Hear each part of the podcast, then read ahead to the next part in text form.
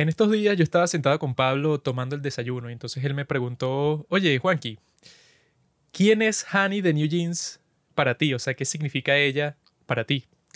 Y yo me puse a pensar por unos minutos y le respondí, mira Pablo, en geografía ella es mi mundo, en la realidad ella es mi vida, en la historia ella es mi reina, en las matemáticas es mi solución, en la mitología es mi diosa, en la astronomía mi universo.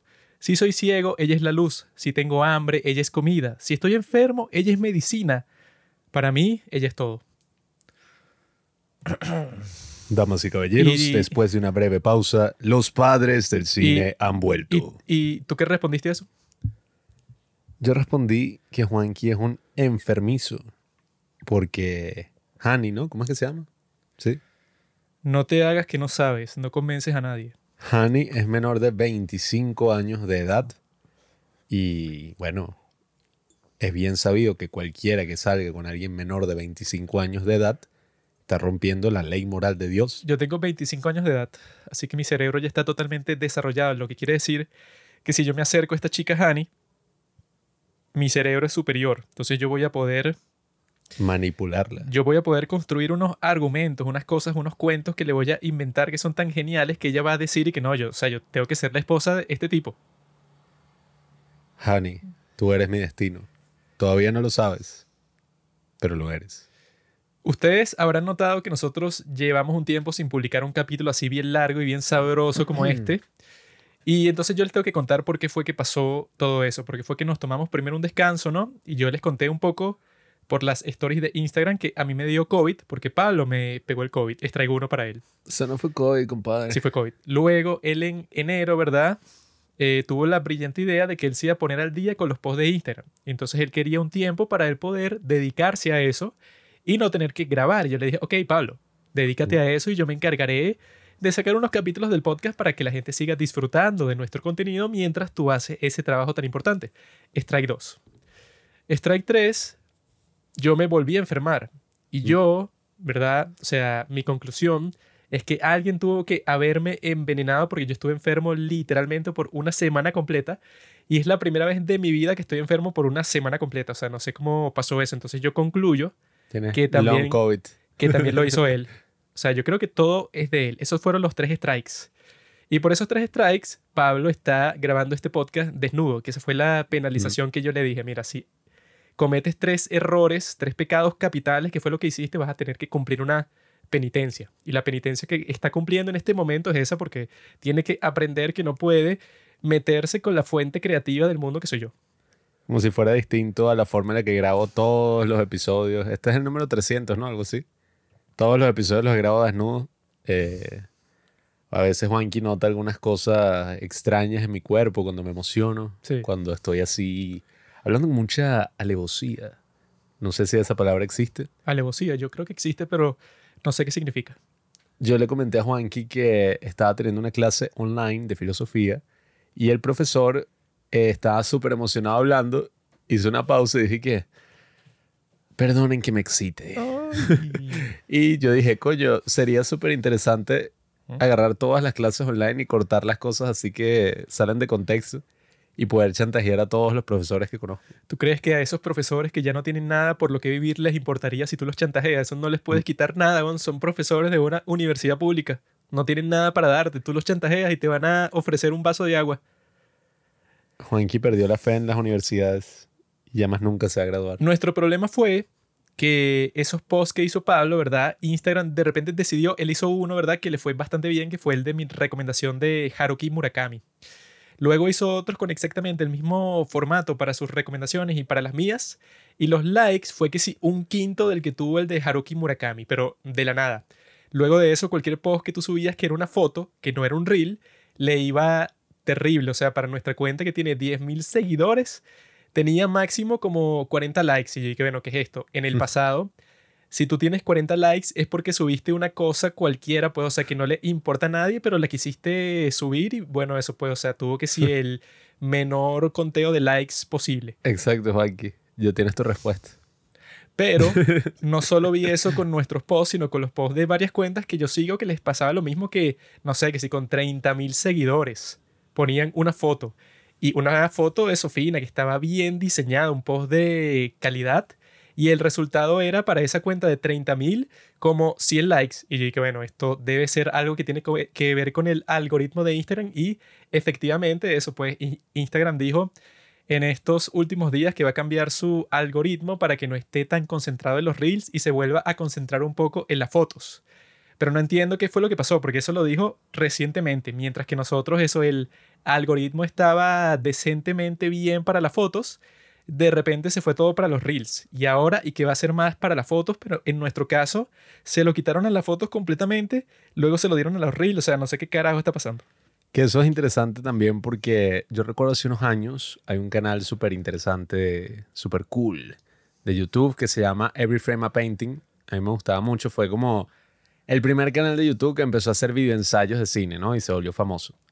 Y yo recuerdo que él dejó de hacer videos y dio una entrevista hablando sobre cómo era su proceso de hacer videos y qué fue lo que pasó. Y él explicaba que nada, veía que íbamos hacia un mundo donde todo el contenido iba a ser video, ¿no? Eso lo dijo como en el 2012, no sé, 2014. Es un visionario.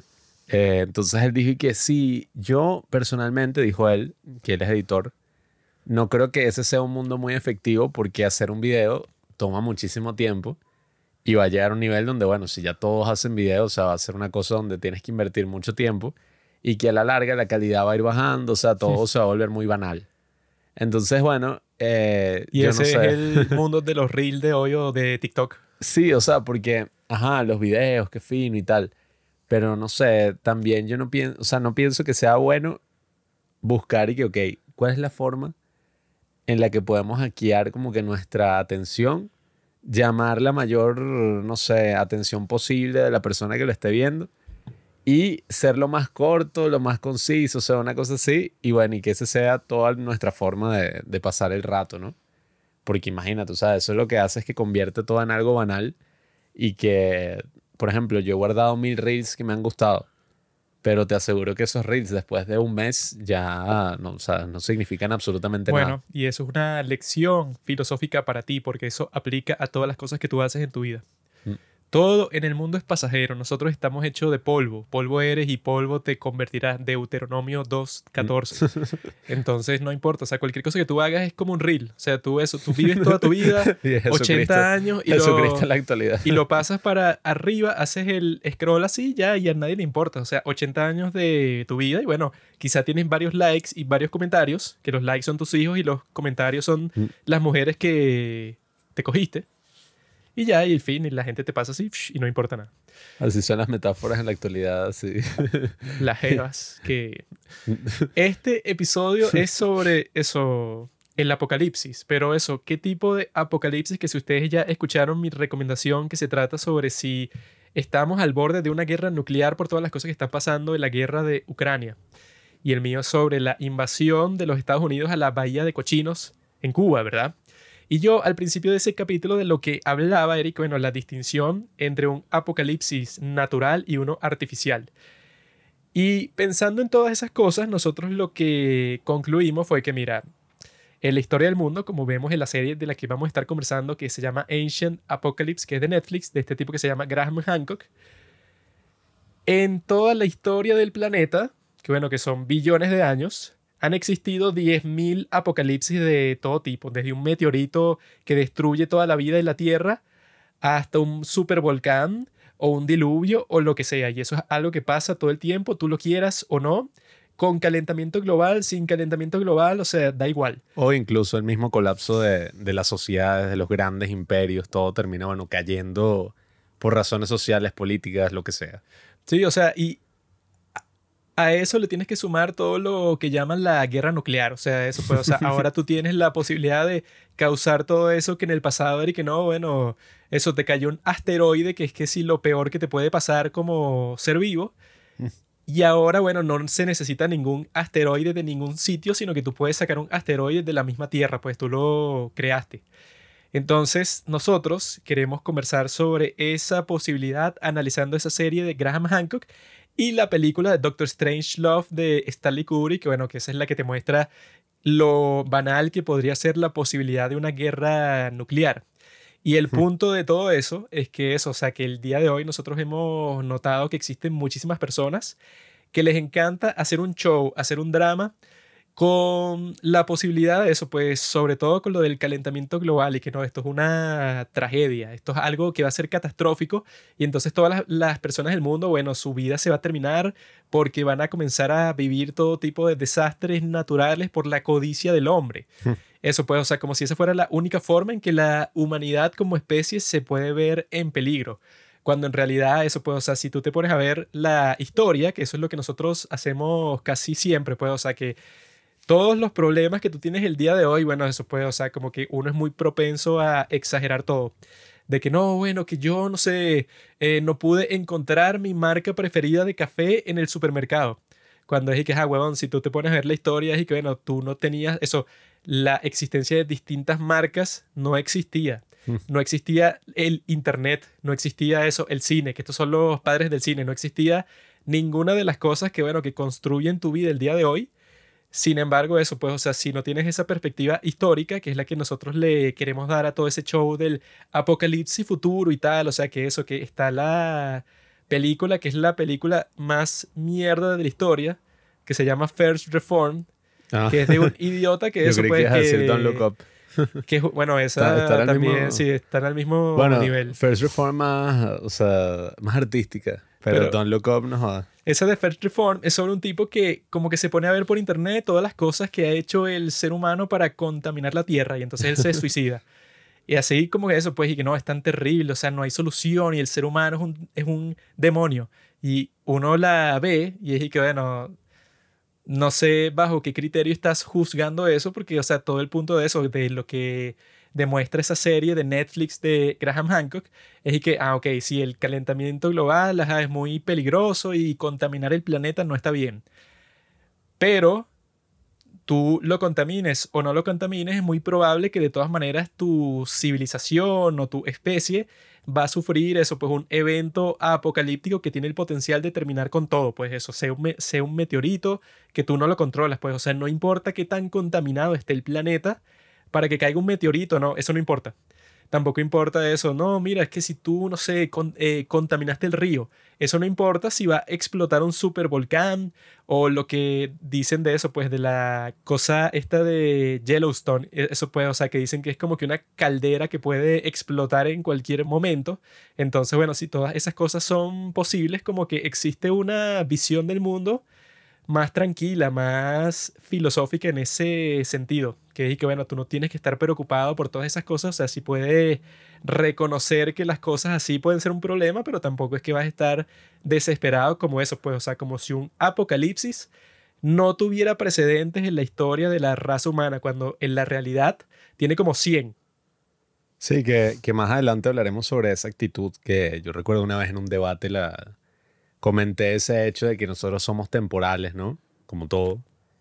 Y que, ay, pero esa es una postura nihilista. Esa es una postura cínica. Y que, bueno, yo no veo el nihilismo al respecto porque es, bueno, reconocer una realidad que no tiene que ser así triste, pues, o sea, es como la naturaleza de las cosas. Sí, bueno, esa no es tu opinión y que no, yo pienso que es así, que bueno, en realidad eso, mm. si, si mueres, ya es de esa forma, lo quieras o no, y que no. No, y que uno actúa en medida de sus capacidades, etc. Por ejemplo, si hay cosas que se puedan hacer para ese problema del calentamiento global, bueno, se van a hacer, qué sé yo. Em, y está bien que hayan personas buscando soluciones así técnicas o Greta soluciones... No, bueno. Confusion of the highest order. Buscando soluciones así tecnológicas o eso, pues viendo qué se va a hacer. Pero tratar de, no sé, crear una narrativa como que nosotros somos la gran amenaza. No, sí, que no, y que, la raza humana es un virus para la Tierra, entonces la Tierra se quiere quitar de encima y que, ¿qué carajo. Y, al final, bueno, son cosas que, que, son conceptos que nosotros hemos ido creando y, y variando, pues la misma naturaleza como concepto. Ya lo comentaré más adelante, pero creo que hay muchas cosas interesantes por ahí. Yo quería comentar que yo antes de que fuera todo esto, esta mierda, ¿no? Que nos afectó durante dos años más o menos, yo estaba hablando en una clase como que, coño, qué loco, o sea, bueno, en mi país creo que no aplica, ¿no? Nuestro país todo se fue mucho más a la mierda. Pero yo estaba hablando de que si tú te pones a ver, o sea, el momento actual que todos estamos viviendo es uno de los momentos de mayor prosperidad. Tenemos el Internet, tenemos, bueno, el- la capacidad de acceder a recursos que antes la gente, no sé, yo creo que ni se imaginaría. Todo lo que podemos acceder ahora, todo el conocimiento, la facilidad de absolutamente todo. Y yo decía eso y la gente que, ay, este tipo está loco y tal. Y además cuando fue la pandemia, mucha gente estaba como que, ah, mira, ¿te acuerdas que tú estabas diciendo que vivíamos en el mejor momento de la historia y mira la mierda en la que estamos ahora?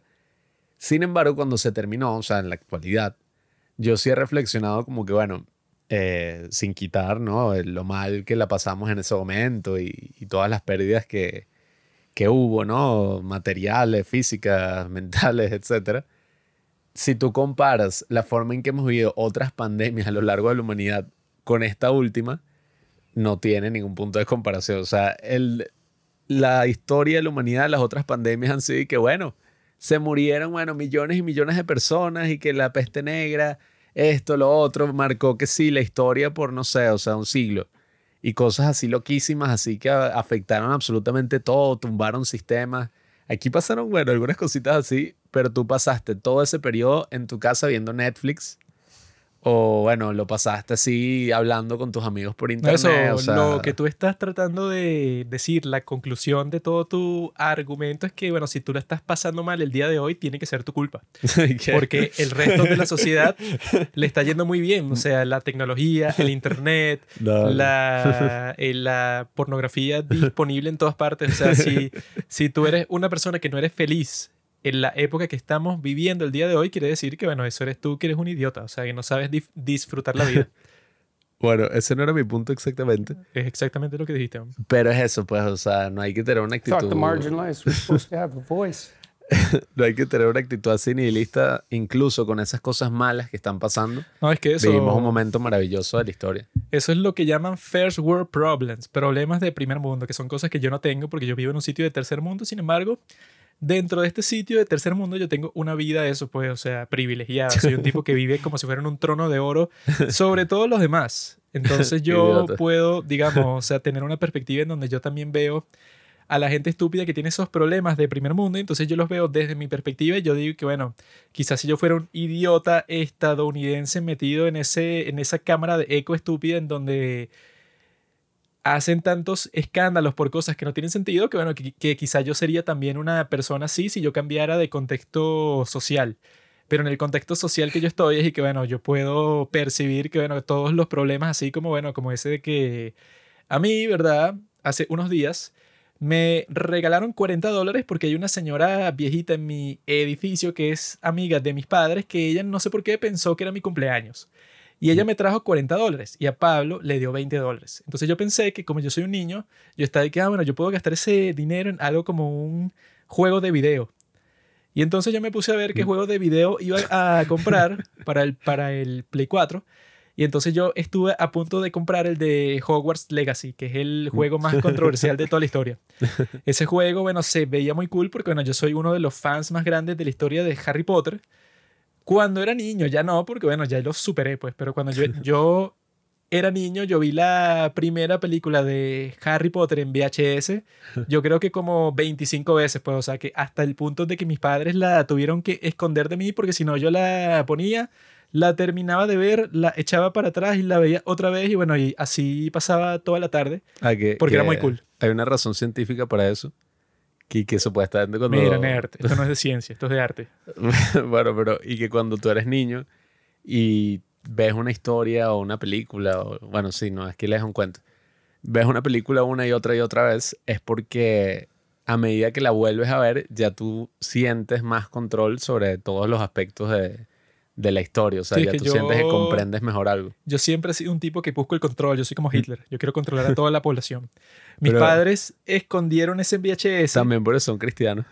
y Mi- decían que eso era brujería. Mis padres escondieron ese VHS en el sitio en donde guardaban las copas porque pensaron y que bueno, un niño nunca va a buscar una copa, ¿no? Pero yo no soy idiota, yo, yo soy como Hans Landa, yo pienso como una rata, yo sé lo que piensan los demás y que, ah, mira, ellos piensan que yo no voy a pensar que ellos guardaron el VHS donde las copas, entonces lo fui a buscar y ahí estaba yo ¡ah! y lo agarré y la vi y que nadie me puede detener. Yo soy como un águila. Y te la botaron.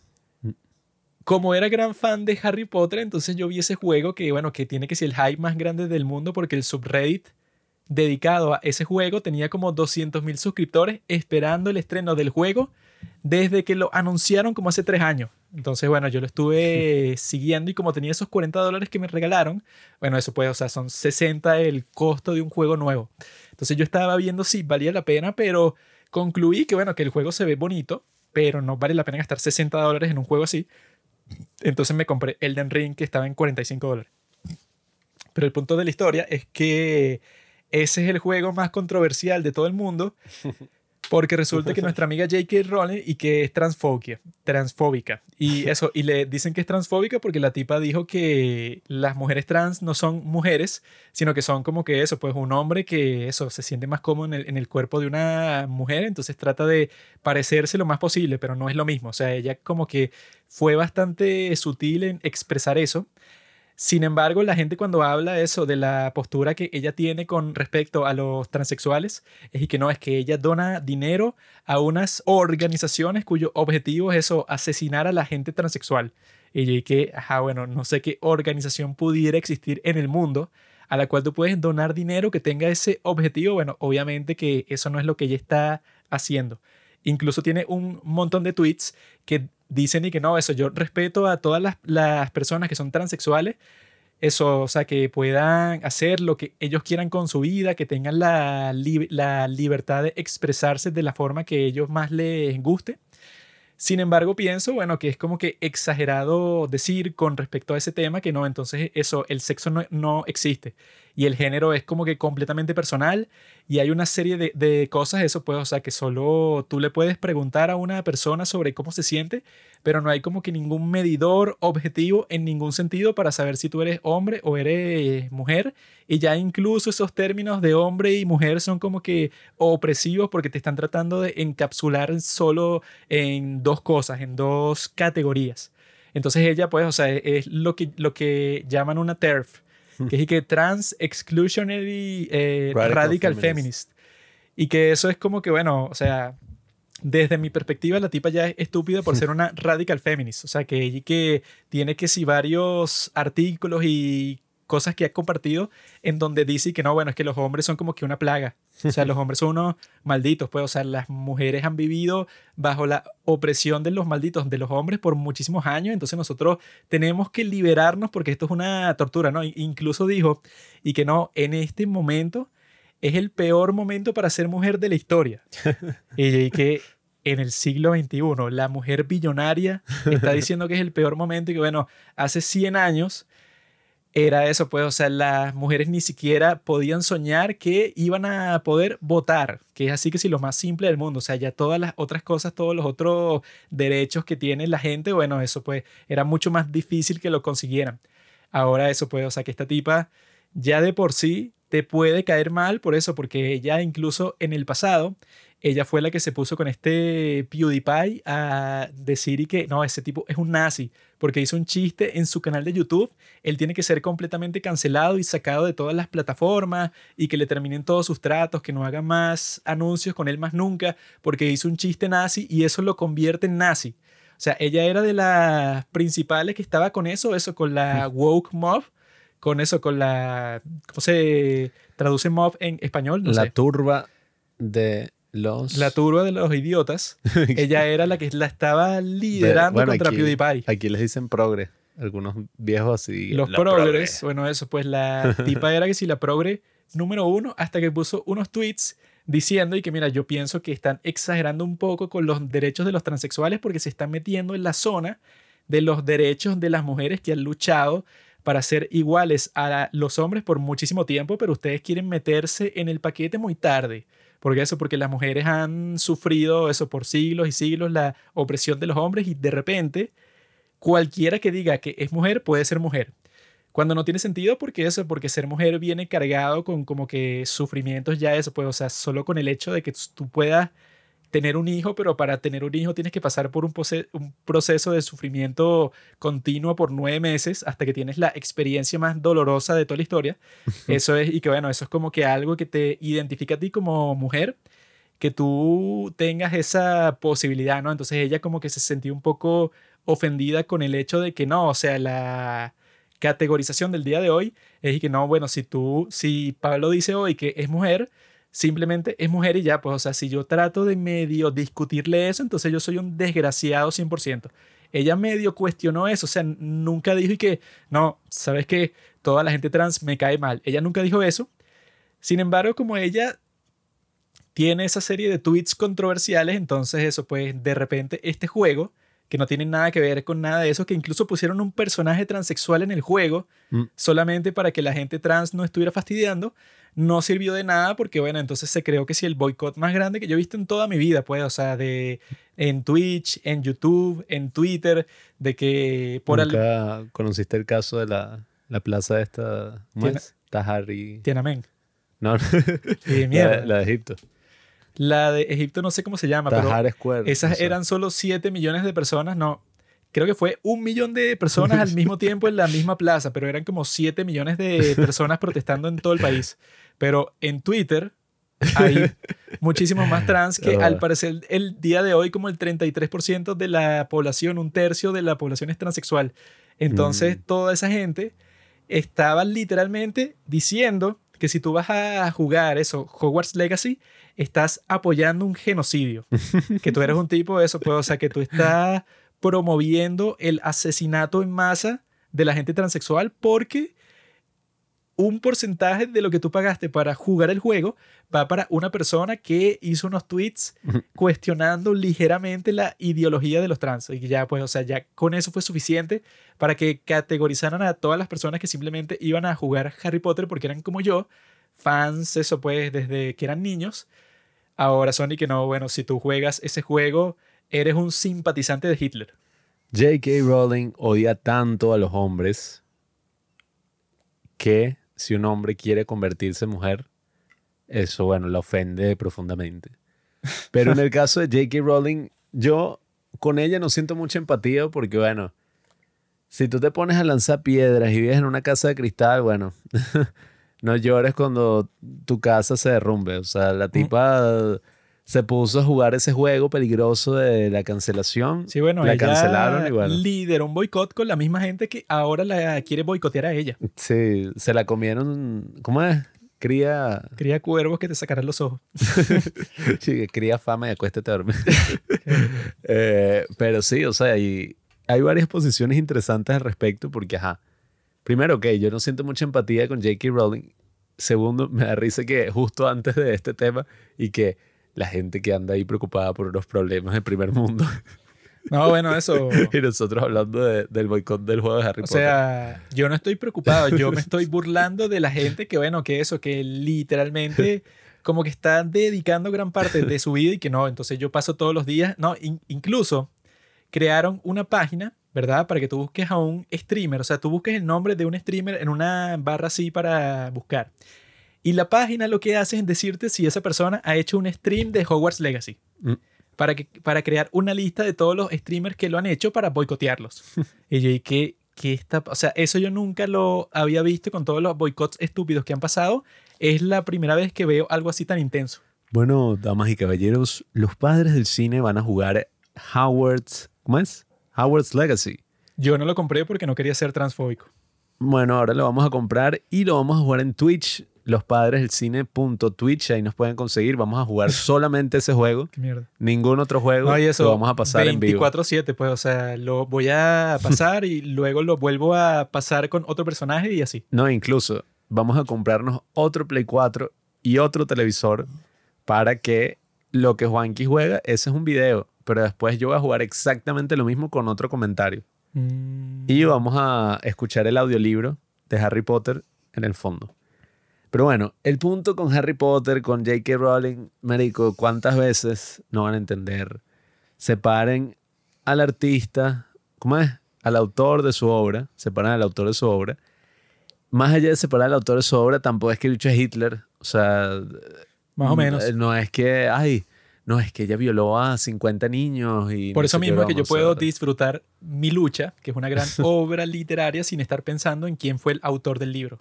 Yo dije que bueno, este libro es bueno independientemente de que Hitler lo escribió. La o sea, prosa es eso no tiene nada que ver.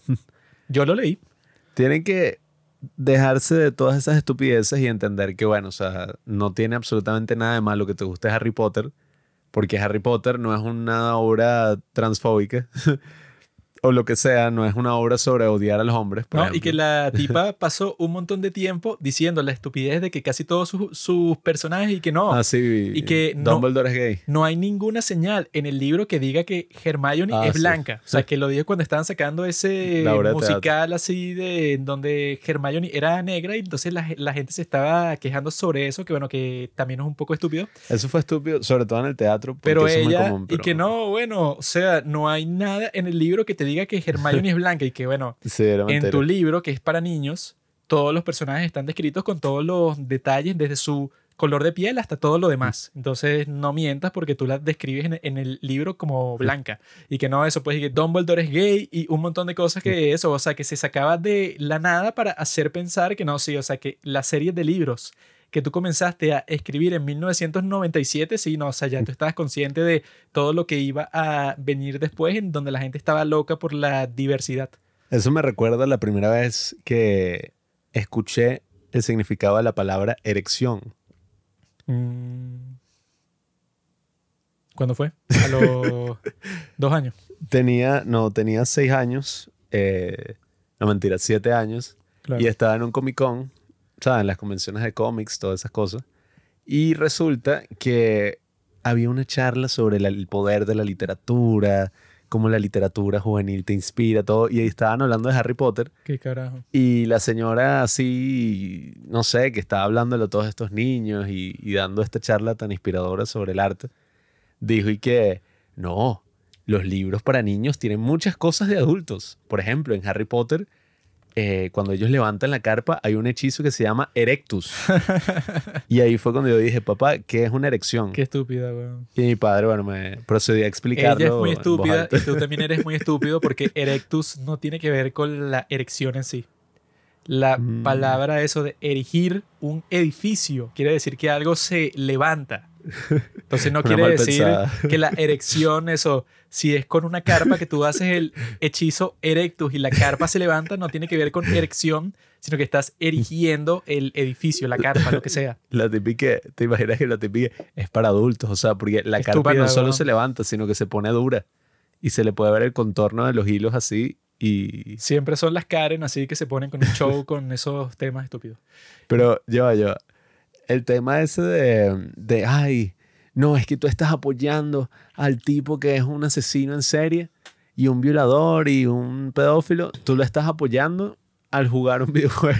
Me da risa usar esas palabras así. Si es por eso, Eh. cualquier película que tú has visto en tu vida, olvídala. Porque todas las películas, que yo soy un tipo que soy cineasta, yo te puedo decir de primera mano que todas las personas que están involucradas en el negocio del cine, desde el más huevón, el tipo que no hace nada, el tipo que, no sé, el que trae la comida, hasta el director, el jefe, que soy yo, todos hemos hecho todo tipo de crímenes indescriptibles. Entonces, si tú quieres sentirte cómodo con tu conciencia, entonces no puedes ver ninguna película. Ese es lo mismo que lo de la cultura de la cancelación. Es un juego peligroso porque si te pones con esa mariquera así de ser moralista con todo lo que tú ves y con todo lo que tú compras, bueno, weón, no compres un coño, no veas nada porque, bueno, no puedes escuchar los Beatles porque John Lennon le pegaba a su esposa.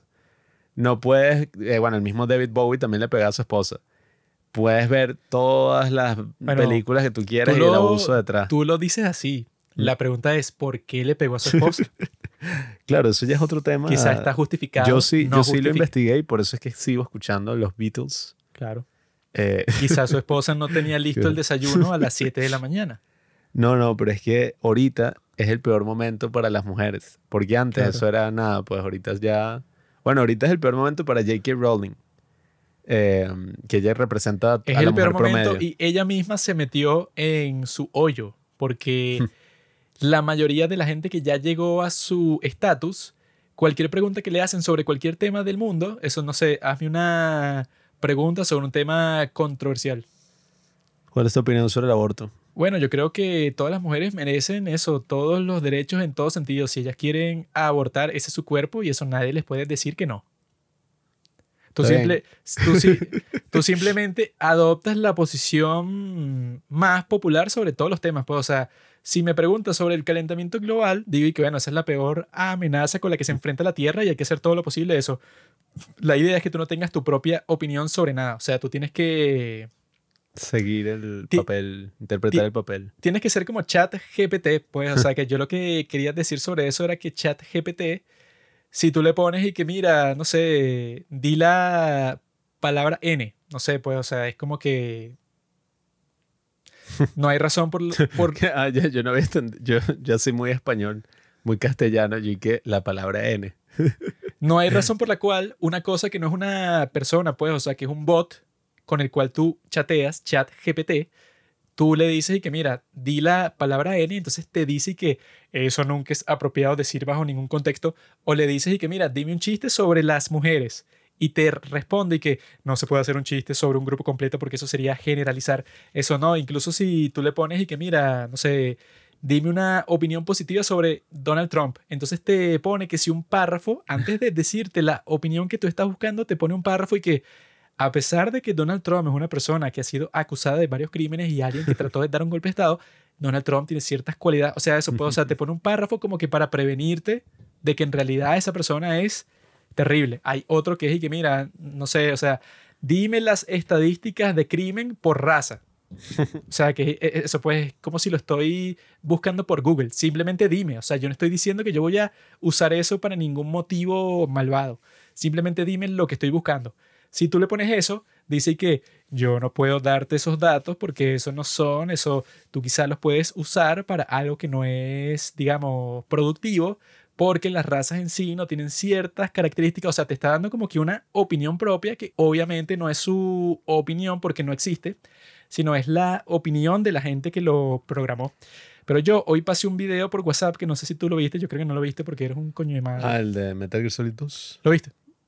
No, pero yo pasé el juego y me acuerdo de esa parte. Qué idiota, no, no es de esa parte, es completamente distinta. Es una Es persona que usa ese formato para compartir una teoría de conspiración sobre ChatGPT. Ah, no, no Y sé. la teoría es que las inteligencias artificiales, o sea, los bots así que tienen como que acceso a todo tipo de datos, que incluso si tú tienes una conversación con un bot así, quizá te puede engañar para que tú pienses que es una persona.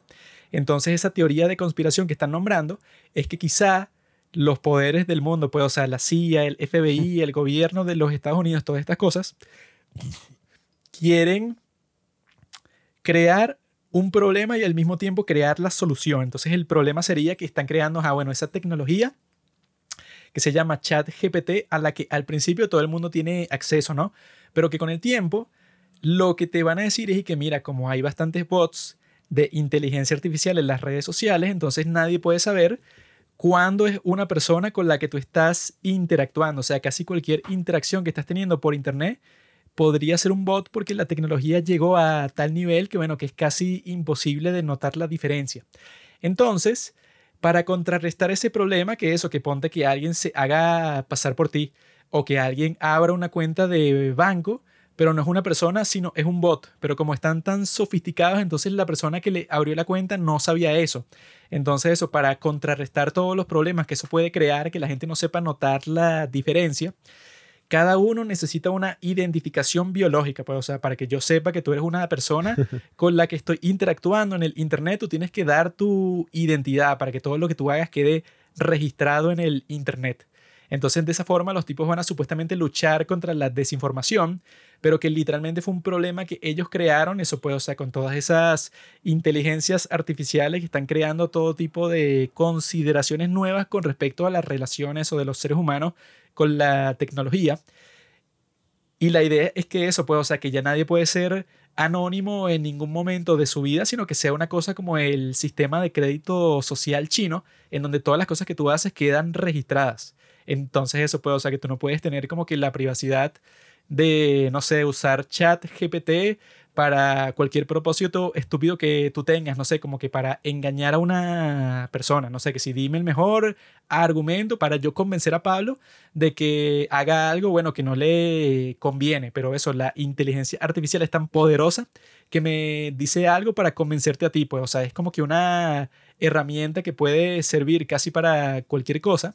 Entonces dicen que eso, la introducción de eso, la teoría de conspiración dice que se debe a que, bueno, que los tipos están tratando de crear una excusa para que exista lo que ya existe en China, en donde cualquier cosa que tú haces por internet, nada es anónimo, o sea, no existe como que la posibilidad de que tú uses un VPN para esconder todas las cosas que tú estás haciendo por internet, sino que el gobierno quiere llegar a eso, pues que sea un nivel de control tan grande porque el internet resultó ser un agente disruptor de todo, o sea, que la gente ya no está dependiendo de que vamos a ver qué es lo que dicen en el canal 5, en donde eso, no sé, como que el presidente nos va a dar un mensaje sobre los últimos desarrollos, eso de la política internacional y tal, o sea, ya la gente le da igual eso, pues, o sea, la gente no depende de la información de una sola fuente oficial, sino que con el Internet buscan la información como de 100 fuentes distintas. Entonces eso como que si tú quieres controlar la sociedad, que es lo que quieren hacer, bueno, pues todas estas agencias superpoderosas, entonces esto te puede servir como una herramienta, eso, una excusa para tú decir y que no, bueno, eso pues si en realidad quieres tener una sociedad ordenada, no puede ser que existan 10.000 bots de inteligencia artificial porque no son como los bots normales, sino que la tecnología ha hecho posible que un bot te pueda convencer a ti de que no es un bot, que es una persona. Y bueno, sí, eso puede, o sea, El sí, test de Turing.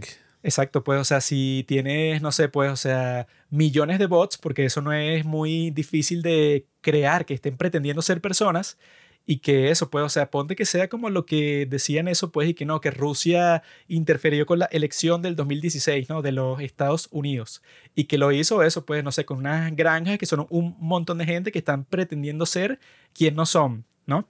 Pero esas son personas. Ahora, imagínate que tú tienes una tecnología que es lo suficientemente poderosa para que tú no tienes que contratar a nadie, sino que simplemente programas como a 100 millones de personas así, que no son personas, pero están en el Internet compartiendo toda la información que tú quieras. Entonces es que si la máquina de propaganda más poderosa de toda la historia. Y estos tipos, dejando esa tecnología al público, hacen que, bueno, que ellos tengan como que la posibilidad de actuar como si fueran los salvadores y que, ah, no, yo tengo una solución al problema. Que, bueno, que todo el mundo se registra se anota, se pone en esta lista y entonces ya sabemos que yo estoy interactuando con un ser humano. Pero eso, bueno. bueno, es- eso crea como que el superestado autoritario totalitario del mundo. Ese aspecto yo leí un artículo sobre eh, un individuo que trabaja como en temas de ética y es consultor de todas las redes sociales así grandes, Twitter, Facebook, Instagram. Pero bueno, el tipo sobre todo hablaba en Twitter y él decía en este artículo como una especie de argumento de los lados positivos eh, de que todo el mundo esté identificado en Internet, ¿no? A mí ese artículo no me gustó mucho, pero él partía diciendo que, bueno, el Internet ha creado un ambiente poco seguro y tal, porque existen muchos trolls, muchas amenazas de muerte, como que lo de la anonimidad no ha sido del todo positivo. Sí hablaba de que hay casos donde obviamente es positivo, pero decía que no, o sea, que debería existir alguna modalidad en la que tú sepas que estás hablando con un ser humano y que el nombre del ser humano está ahí publicado para que así no digamos como que opiniones tan extremas y no insultemos a la gente y creamos un ambiente así, eh, oye, muy mierdero como es Twitter, ¿no? Y todas esas vainas. Pero claro, el tipo decía eso como con las mejores intenciones, pero yo decía, bueno, hay un aspecto muy claro que ni siquiera las inteligencias artificiales y, este gran debate que estamos teniendo ahorita sobre el- cuál va a ser el rol de la inteligencia artificial. Y bueno, y este tipo, ¿no? Esto que tú acabas de decir, fallan en comprender como una gran parte de lo que diría yo que es como la naturaleza humana, ¿no? Que es que necesitamos un poco de esa, ese sentimiento de anonimidad, ¿no? Porque, oye, a veces uno simplemente, dentro de su naturaleza, dentro de su forma de actuar, quieres buscar cosas que son, ¿sabes? Totalmente locas, quieres, no sé, decir opiniones así súper extremas, o sea, hay cosas a veces y cosas dentro de uno que, que son aspectos que están ahí, pues que uno no puede decir y que por eso mismo es lo del moralismo también y que no, tú tienes que ser una persona que actúe el 100% de las veces de una manera amable, adecuada, no puedes tener ningún error, nunca te puedes equivocar, o sea, eso va totalmente en contra de lo que es el ser humano, al igual que por ejemplo lo de las inteligencias artificiales, eh, que bueno, eso era lo que a mí más me emocionaba en ese concepto, era y que coño, imagínate, vas a tener una inteligencia objetiva, o sea, algo que crea por sí mismo.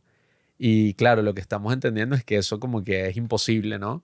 En cierto, de cierta manera, porque, ajá, todos van a tener ciertos prejuicios que vienen del código que hacen, o sea, de los parámetros que tú le pongas a la inteligencia artificial. La inteligencia artificial no se puede crear de la nada, o sea, no se puede crear a sí misma, pues, o sea, Por ahora. no puede ser objetiva por los Hasta la rebelión de las máquinas. Y, y dentro de la misma inteligencia artificial, que yo he visto que ahorita hay muchísima gente y que no. Este es tu momento para aprender a usar chatbot, eh, DALI 2, Midjourney, todas estas herramientas que, por ejemplo, yo en mi blog utilizo puro ChatGPT para escribir todos los artículos. O sea, Un flojo. Bueno, es que que, yo coño. todas las cosas que he estado diciendo en este podcast, porque le pregunté a ChatGPT y que mira, ¿qué dirías tú en un capítulo de un podcast que sea Sí. sobre el apocalipsis, pero también sobre ciertos temas?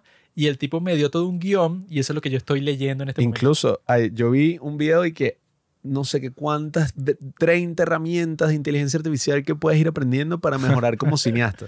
Y Eric, que en ChatGPT, tú le dices, mira, dame 10 ideas para hacer una película.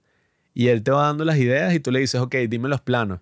Te dice los planos y tú ahí, claro, tú le tienes que poner tu marca personal, pero él ya te dio el contenido. Y que, ah, marico, pero entonces, ¿cuál es el punto? O sea, estás perdiendo un lado de, de lo que es la naturaleza humana. O sea, Ah.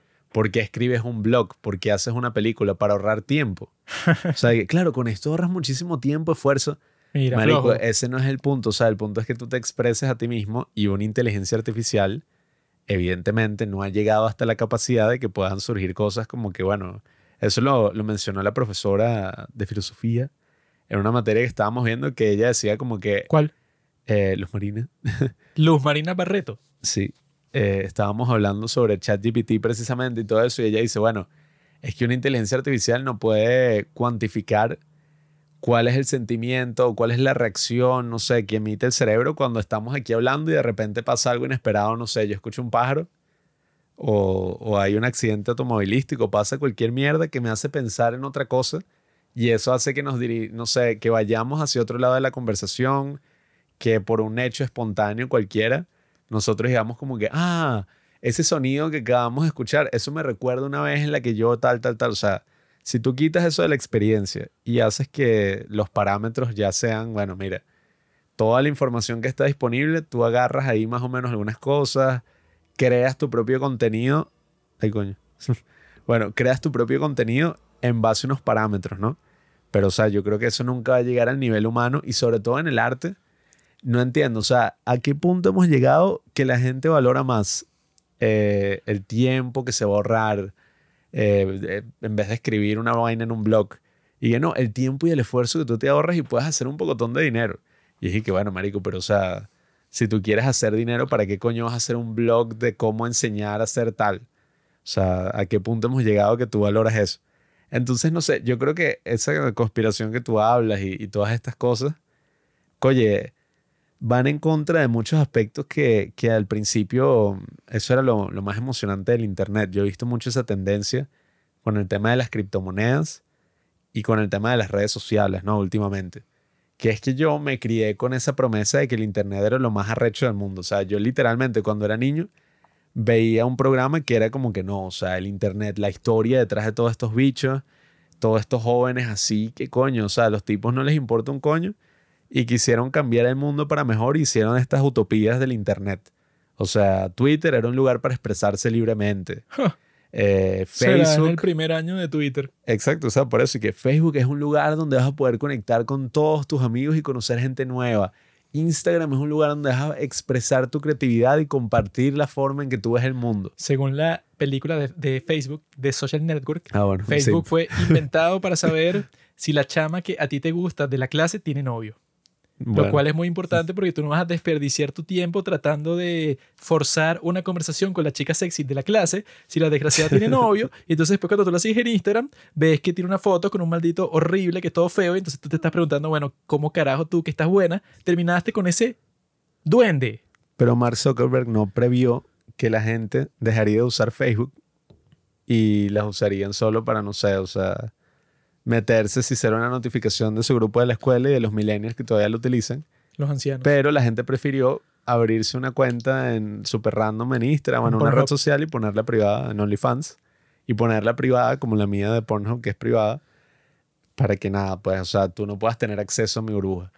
Pero bueno, Tú lo que no comprendes es que eso de la inteligencia artificial, por el momento no va a causar un gran cambio en el mundo, hasta que llegue el momento en donde, bueno, todo va a cambiar, que es que sea posible que tú le digas a chat GPT del futuro, como en 10 años, y que mira, yo quiero ver una película pornográfica Mm. con estas características. Y tú le pones todas las cosas que tú quieres ver con todas las personas que tú quieras ver ahí, o sea, no hay límites, pues, o sea, está, es capaz de eh, crear un video, pues, o sea, ya tiene las capacidades de crear un deepfake de lo que tú quieras. Puede ser y que no, yo quiero una película que sea Leonardo DiCaprio cogiéndose a, no sé, weón, a la presidenta de Nueva Zelanda y que esté ahí mi primo y, y que esté yo también, o sea, todo, pues, o sea, todo lo que se te ocurra, no importa lo aleatorio que sea, la inteligencia artificial va a crear un video exactamente como tú quieras. Y bueno, cuando ese sea el momento, yo creo que ya no hay necesidad eso, de nada, pues, o sea, de, eso la- tiene sentido. de las relaciones, de cualquier cosa. Bueno, si tú Yo- tienes acceso a eso, ¿qué más quieres, weón? Yo vi un video que el tipo decía y que, bueno, si tú quieres ver cuál va a ser la tendencia futuro, ve el pornografía, o sea, ve cómo funcionan las páginas pornográficas y que ahorita todos son servicios así de suscripción. Y eso lo tenía el porno que sí en el año Que sí, en 2005. 2012, weón. Sí, eso era así, todo era por suscripción así. Sí, yo me acuerdo cuando pagué mi primera suscripción. Tenía siete años. Bueno, o sea, no recuerdo cuáles eran los otros ejemplos, pero el porno Era ya... eso que ponen en YouTube, cuando tú pones el cursor sobre el thumbnail que se comienza a reproducir, eso salió de Pornhub y lo pusieron en YouTube, o sea, se lo copiaron directo. Eso de que tú vas a pasar tu vida basándote en anhelos que no existen y emociones baratas y todas estas cosas así en internet, Eso ya lo hago. Eso se trasladó a todo el resto de todo, pues, o sea, Tinder, Instagram, OnlyFans. Cuando el porno así sea Facebook. posible, yo voy a dejar todo, yo voy a dejar de hacer el podcast, yo voy a dejar todo y voy a pasar todo Bueno. el día diciéndole a chat GPT las perversiones que se me ocurren, Bueno, el sobre porno todo con el grupo ya tiene los deepfakes. New Jeans. ¿Qué? el porno ya tiene los deepfakes. Ahora, si nosotros somos los primeros en crear esa inteligencia artificial, Nosotros que eso, pues, o sea, que pueda hacer un deepfake podemos. del porno, vamos a tener una gran cantidad de personas que van a acceder a No, eso. bueno. Y después, no, mira, aquí tengo una idea que va a revolucionar todo.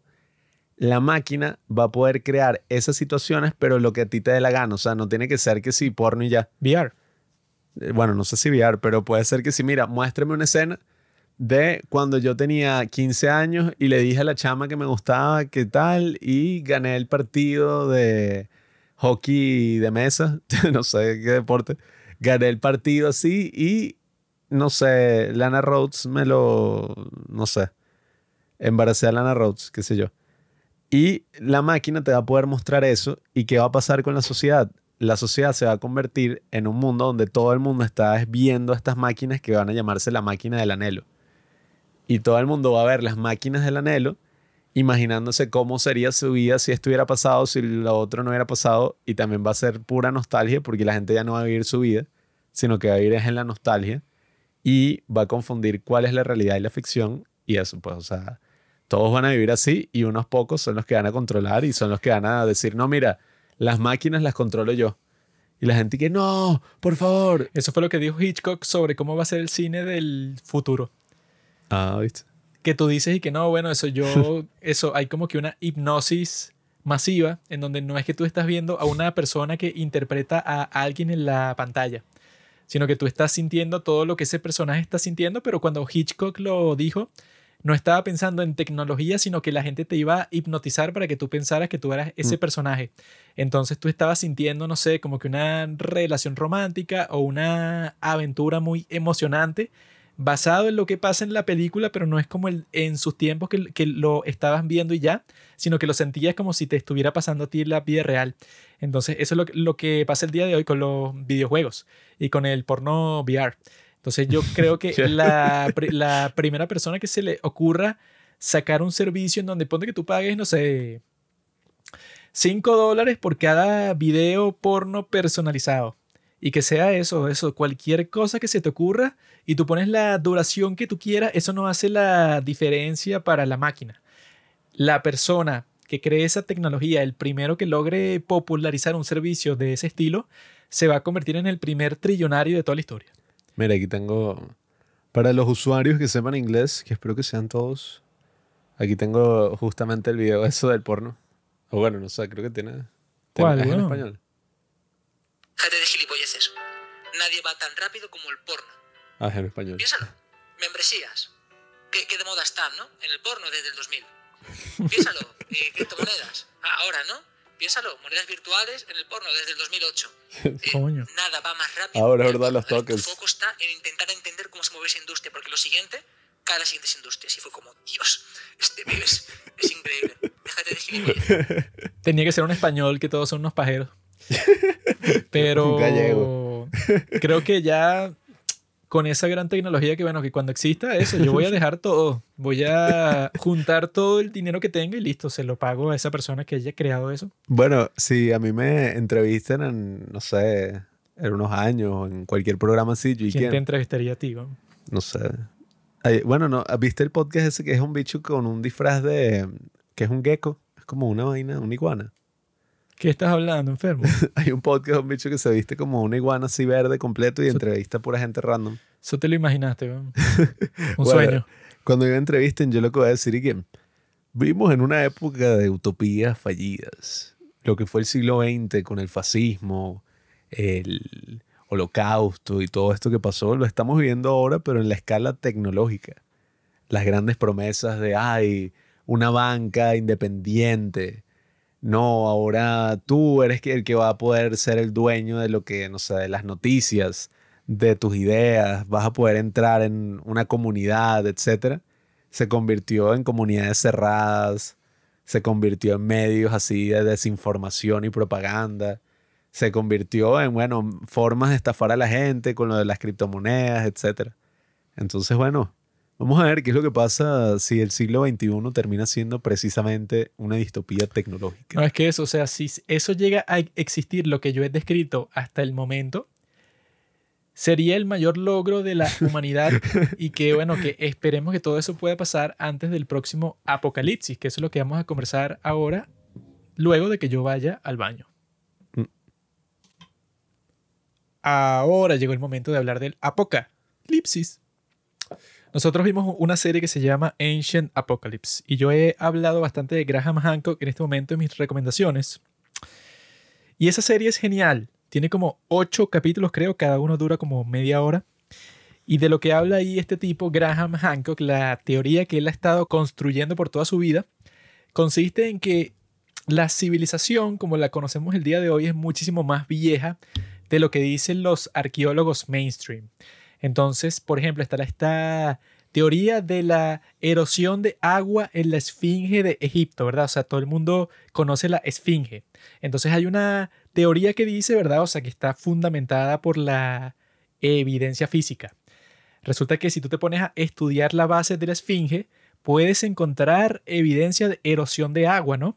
Y entonces tú ves todo ese paisaje el día de hoy y tú ves un desierto. Entonces tú dices, y que bueno, ¿cómo va a existir evidencia de erosión de agua en la base de la esfinge?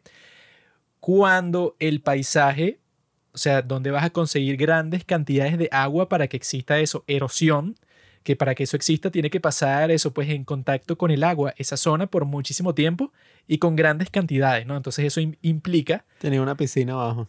eso, cuando supuestamente, cuando dicen que la Esfinge fue construida, ¿verdad? Egipto era un desierto como lo es el día de hoy. Lo que implica eso es que, bueno, entonces vamos a ver en cuanto a cómo ha cambiado el clima a lo largo de la historia, cuál era el momento en que era posible que una gran cantidad de agua estaba en la misma zona que construyeron este monumento gigante. Y la respuesta es que, bueno, es que es miles de años antes de lo que se piensa que se construyó. Y lo mismo pasa con las pirámides. O sea que hay mucha gente que teoriza que, que, bueno, esto en verdad fue construido mucho antes porque es muy extraño que la civilización de Egipto que conocemos nosotros, o sea, la civilización antigua en donde estaba toda la sabiduría del mundo, los tipos nunca escribieron nada sobre las pirámides. escribieron sobre todo, excepto de los monumentos más grandes y más increíbles de toda la historia. Y es raro porque esos mismos tipos se refieren a la gente de eso, pues, o sea, como que a sus ancestros, como si fueran los creadores de todo, como si los tipos están viviendo de los frutos de una civilización mucho más inteligente que ellos, que le dejaron unas herramientas para poder vivir. Existen casos como esos en todas partes del mundo. Entonces el tipo en esta serie te va mostrando todos estos sitios monolíticos, como Gunung Padang, como esas cuevas que existen en una parte de Turquía, que es que como todo un sistema de cuevas, pero súper complejo, construido como hace 4.000 años. Entonces eso, pues él mismo se pregunta, bueno, ¿para qué existe algo así? Y que al mismo tiempo uno de los misterios más frustrantes que puede existir en todo esto del mundo de la arqueología tiene que ver con el hecho de que tú no puedes saber la edad de una piedra. O sea, tú tienes una piedra enfrente, ¿verdad? O sea, que las pirámides de Egipto fueron construidas con piedra, ¿verdad? Entonces tú no puedes saber de qué años son, o sea, qué años fueron puestas ahí. Tú lo único que puedes hacer es medir el carbono, o sea, eso se llama carbon dating, de la tierra que rodea ese montículo de piedra. Entonces tú puedes hacer como que una... La edad de piedra. Tú puedes hacer como una estimación, eh, digamos, cercana al momento en que se construyó, pero nunca podrías hasta el momento, el, el día de hoy, confirmar 100% que, bueno, que la fecha que tú le pusiste a todos estos monumentos, que casi todos suelen ser de piedra, no puedes saber exactamente cuándo fueron construidos. Entonces, ¿por qué esto es importante? Porque el tipo dice que por mucho tiempo eso pues se consideraba que la sociedad pues una civilización avanzada capaz de todas las cosas de las que nosotros somos capaces el día de hoy solo podría existir cuando ya tienes acceso a un montón de tecnologías distintas como la agricultura pues o sea que por ejemplo lo que se solía pensar solo hace unas cuantas décadas era eso pues o sea que unos cazadores recolectores nunca pudieran construir un monumento gigante, dado que los tipos no tienen la logística y no tienen la estabilidad para los tipos concentrarse en otra cosa.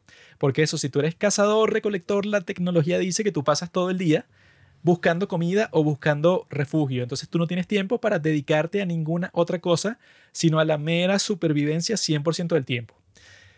Y lo que decía Graham Hancock, que es el tipo que hace la serie, hace ya, bueno, que sí, en los años 90, él decía y que no, bueno, yo creo que en realidad ciertas civilizaciones son más antiguas de lo que parece, pues, o sea, que lo que decían que era tiempos de solamente gente que es cazador-recolector, era hace eso que sí, 12.500 años o 11.600 años, pues esas son las épocas en donde todas las personas que vivían en la Tierra eran cazadores-recolectores, ¿no? Sin embargo, él decía que no, bueno, pero hay ciertos monumentos en el mundo que yo creo que fueron construidos en esa misma época y eso no coincide con la teoría que tienen los arqueólogos el día de hoy porque esa gente, si era cazadores, recolectores, ellos no podrían construir nada así. Y el tipo cuando sacó esos libros en los años 90, todo el mundo lo ridiculizó diciéndole que mira, eso que tú dices no tiene ningún sentido porque nosotros tenemos todas las pruebas del mundo para decir con seguridad todo lo que estamos contando. Pues, o sea, que la gente que si hace 12.000 años no sería capaz de construir nada monolítico, algo como Stonehenge, por ejemplo. Y eso fue así hasta que encontraron el monumento más importante de todo el mundo que se llama Gobekli Tepe en Turquía. Y eso te lo muestran en la serie también, que que es el sitio más interesante de todo el mundo porque fue construido hace 11.600 años, ¿verdad? Y ese sitio tiene, digamos, como que unas características tan enormes, o sea, cuando le hacen como que todo el mapeo con radar, con todas estas tecnologías a las que se tiene acceso el día de hoy, ven que, bueno, que las personas que construyeron eso tenían gran conocimiento de matemática, de astronomía y que bueno, que si supuestamente eran cazadores, recolectores, entonces de dónde sacaron el tiempo para llevar unas piedras que pesan como 100.000 toneladas y ponerlas en posiciones particulares, pues o sea, como que en una forma geométrica bastante precisa. Y él te muestra que eso no es, ese no es solo el caso ahí, sino en varias partes del mundo en la misma época. Entonces la pregunta que existe ahí es que, bueno, si las teorías mainstream arqueológicas que todo el mundo conoce, que si de los libros de texto del colegio, tienen razón, entonces ¿cómo es posible que eso, que existe algo como Gobekli Tepe? Pues, o sea, la, el descubrimiento de ese templo, o sea, que dicen que lo más probable es que, es que sea un templo, fue lo que lo reivindicó a él, lo que lo hizo famoso, porque desde que eso fue descubierto, todo lo que él decía sobre la capacidad de las civilizaciones, que en realidad eran mucho más viejas de lo que se pensaba, parecía ser real, pues, o sea, él parece que sí tenía razón en una especulación que él hacía antes, porque no tenía ningún tipo de evidencia sólida cuando las comenzó a decir. Y eso, pues, el tipo te está mostrando todos estos sitios, ¿verdad? Y como que todas estas coincidencias que existen en todas partes del mundo. Y lo que todos tienen en común, lo que parece que todos tienen en común, es una referencia a eso, pues como que a un tiempo catastrófico. Como que eso, pues, o sea, que si tú te pones a ver la progresión del tiempo en ese mismo templo, Gobekli Tepe, o sea, que ellos a través de esa carbon dating pueden, digamos, determinar cuándo fueron construidas ciertas zonas de ese templo, ¿no? O sea, que tiene como que varias, digamos, eh, como que varias secciones. Y que bueno, que la sección 1 fue la que construyeron primero. La sección 2, luego, no sé qué si 200 años después, luego la sección 3, 4, 5, ¿no? Entonces, lo que determinaron es que la sección 1, ¿verdad? O sea, que es la más vieja de todas, es la que está mejor construida, o sea, la que tiene más detalles, la que si tú buscas eso, o sea, que tiene como que varias esculturas de animales que están hechas sobre la piedra. Y las más detalladas, las que están mejor hechas, están en la sección 1, que es la más vieja. Y las peores están en la sección más nueva. Lo cual va, va contrario a todas las cosas que nosotros pensamos sobre la civilización. Porque eso, como que el punto principal de todas estas teorías que tienen que ver con esa progresión del tiempo, con ese desarrollo tecnológico, es que resulta falso el hecho de que no, bueno, eso puede, o sea, la historia que le, que le dicen a todo el mundo en la secundaria, que es que no, bueno, que la civilización comenzó con unos tipos, bueno, que eran que sí, unos monos, ¿no? O sea, eso, unos tipos que cazaban, unos tipos que hacían sus propias herramientas con unas piedras lo más simple posible y que pasaban el 100% del tiempo buscando comida. Luego alguien descubrió la agricultura y entonces, bueno, a través de eso los tipos ya podían conseguir comida de una forma mucho más estable y entonces eso les daba tiempo a dedicarse a un montón de cosas distintas y eso fue creando las distintas tecnologías que hizo posible la sociedad del día de hoy. Entonces ya la gente eso tenía tiempo libre, tenía, digamos, como que rutas de comercio, o sea, todas las cosas fueron cambiando a partir de ese invento de la agricultura, ¿no? Y eso fue una progresión hasta llegar al día de hoy en donde tenemos portaaviones, tenemos armas nucleares, tenemos todas las cosas increíbles del mundo. Entonces, esa es como que la progresión clásica que uno conoce, pero lo que hace este tipo es cuestionar eso.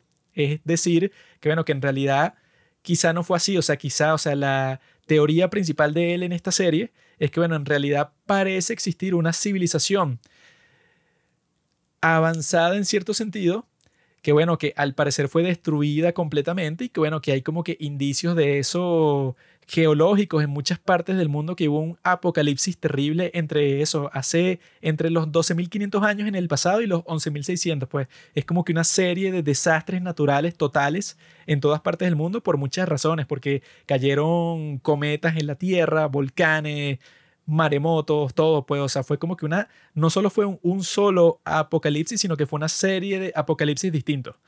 Y entonces cuando pasó eso, como que se destruyó todo lo que se había construido hasta el momento y se comenzó de cero. Entonces lo que eso parece implicar es que la humanidad ha comenzado de cero, o no sé, o sea, ponte que estabas en 10 y comenzaste de 3, o sea, no, no de cero, pero bueno, eso pues que te mandaron de nuevo a la edad de piedra. Eso es lo que él argumenta principalmente, pues, o sea, que como que no todo es tan limpio y tan concreto y tan progresivo como parece eso a simple vista. Bueno, la serie en sí es súper interesante, yo creo que sobre todo por ese aspecto del apocalipsis y por entender que nuestro rol o nuestra vida en esta tierra es temporal, ¿no? Incluso podemos ver las grandes especies así que han caminado por la Tierra y siempre estamos viendo como que, ay, este se extinguió, esto que pasó, porque nosotros estaríamos aislados de eso, bueno, sería también una especie de arrogancia humana pensar que no, es que nosotros vamos a construir naves espaciales y vamos a irnos a otro planeta. O sea, bueno, quién sabe lo que depara el futuro, pero hay que entender que todo es temporal, ¿no? Todos estamos en la temporalidad y entre esas cosas que son sucesivas, bueno, hay que entender que, que las cosas siempre se degradan de cierta manera, ¿no? Pero algo que no me gustó mucho de la serie, eh, que yo le estaba comentando a Juanqui antes, es que la serie está como demasiado centrada, o sea, el aspecto dramático de la trama es que no, el tipo es un profeta, o sea, Graham Hancock tiene una verdad así súper loca y los arquitectos, perdón, arquitectos, arqueólogos mainstream no lo quieren reconocer, lo han desprestigiado, o sea, el tipo está en una lucha ahí y es un genio. Eh, Así que él es el único que dice eso. Todos Sí. los demás están en su contra. Sí, o sea, que claro, en la serie te lo muestran así como dicho caminando en cámara lenta, bueno, en todos los sitios que puedan mostrártelo y con drones, exageradamente. Yo creo que el, el gran valor que tiene la serie, además de ese aspecto del apocalipsis, es el aspecto de mostrarte todos estos lugares de los que uno no sabe nada. Y, y sería muy interesante una serie que vaya más a profundidad sobre cada uno de estos lugares. Pero estuve viendo varias críticas al respecto de Graham Hancock. Una que, que me gustó mucho, que está en YouTube, Juanqui también la vio. Él sacó un video de dos horas y algo, como que criticando cada aspecto de la serie y por qué considera que tal. Un arqueólogo mainstream, claro, que quiere No. destruir a Graham Hancock. El tipo da varios puntos que tú dices como que, ah, bueno, tiene sentido. O sea, él dice como que, que arqueología mainstream está yendo en contra de eso. O sea, él dice que no es que la arqueología tengan una plata así gigantesca para cada cosa que están haciendo, sino que están, son universidades y suelen estar underfunded, ¿no? O sea, no suelen tener muchos recursos. Y que la arqueología también es complicada porque cuando tú vas a hacer una revisión arqueológica de un lugar así, que él dice como que no, los arqueólogos no quieren eh, ver Ah, sí. estos lugares y tal, es porque tú tienes que hacer mil acuerdos con ese país, porque básicamente si tú de verdad quieres verlo a profundidad, tienes que destruir de cierta manera el terreno, pues lo que es hay, que yo he si quieres ir más abajo. visto que lo que le critican mucho a él es que él dice que no, es que los arqueólogos no han querido investigar esto. O sea, han ignorado este montículo de piedra aquí, que yo sé que debajo de, de todo esto existe una serie de cámaras y de formaciones y tal que fueron construidas y eso, pero los arqueólogos no quieren investigarlas y, y lo que le dicen es que, bueno, si tú financiarías el proyecto que cuesta como 100 millones de dólares contratar a toda la gente que llegue para cuidadosamente ir desenterrando todas las cosas que tú quieres analizar, bueno, eso tienes que tener que ser el mejor argumento de todos los tiempos para convencer a alguien de que te financie eso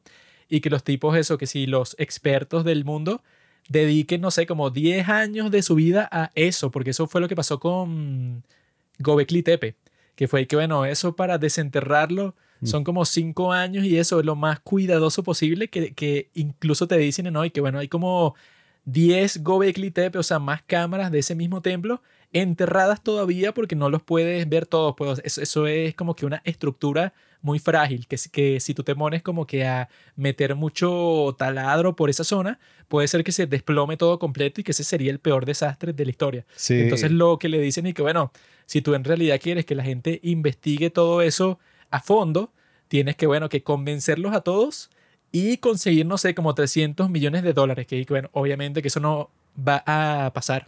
Claro, y hacer, imagínate, mil acuerdos con el país, o sea, que no son países y que no es que es en Estados Unidos. Sí, que a- Turquía, Egipto y Sí, o sea, hay- sitios un poco jodidos. Sí, y bueno, eh, me pareció interesante también la crítica porque si te pones a ver, mucho de lo que el tipo está haciendo es como wishful thinking en base a esa historia que él creó así de que es como que no, hay una civilización avanzada que bueno, o sea, tenía toda la tecnología, se destruyó en un apocalipsis y varios emisores pues de esa civilización fueron por el mundo y les dieron estas grandes, estos grandes regalos de la agricultura, del conocimiento, de las matemáticas, qué sé yo.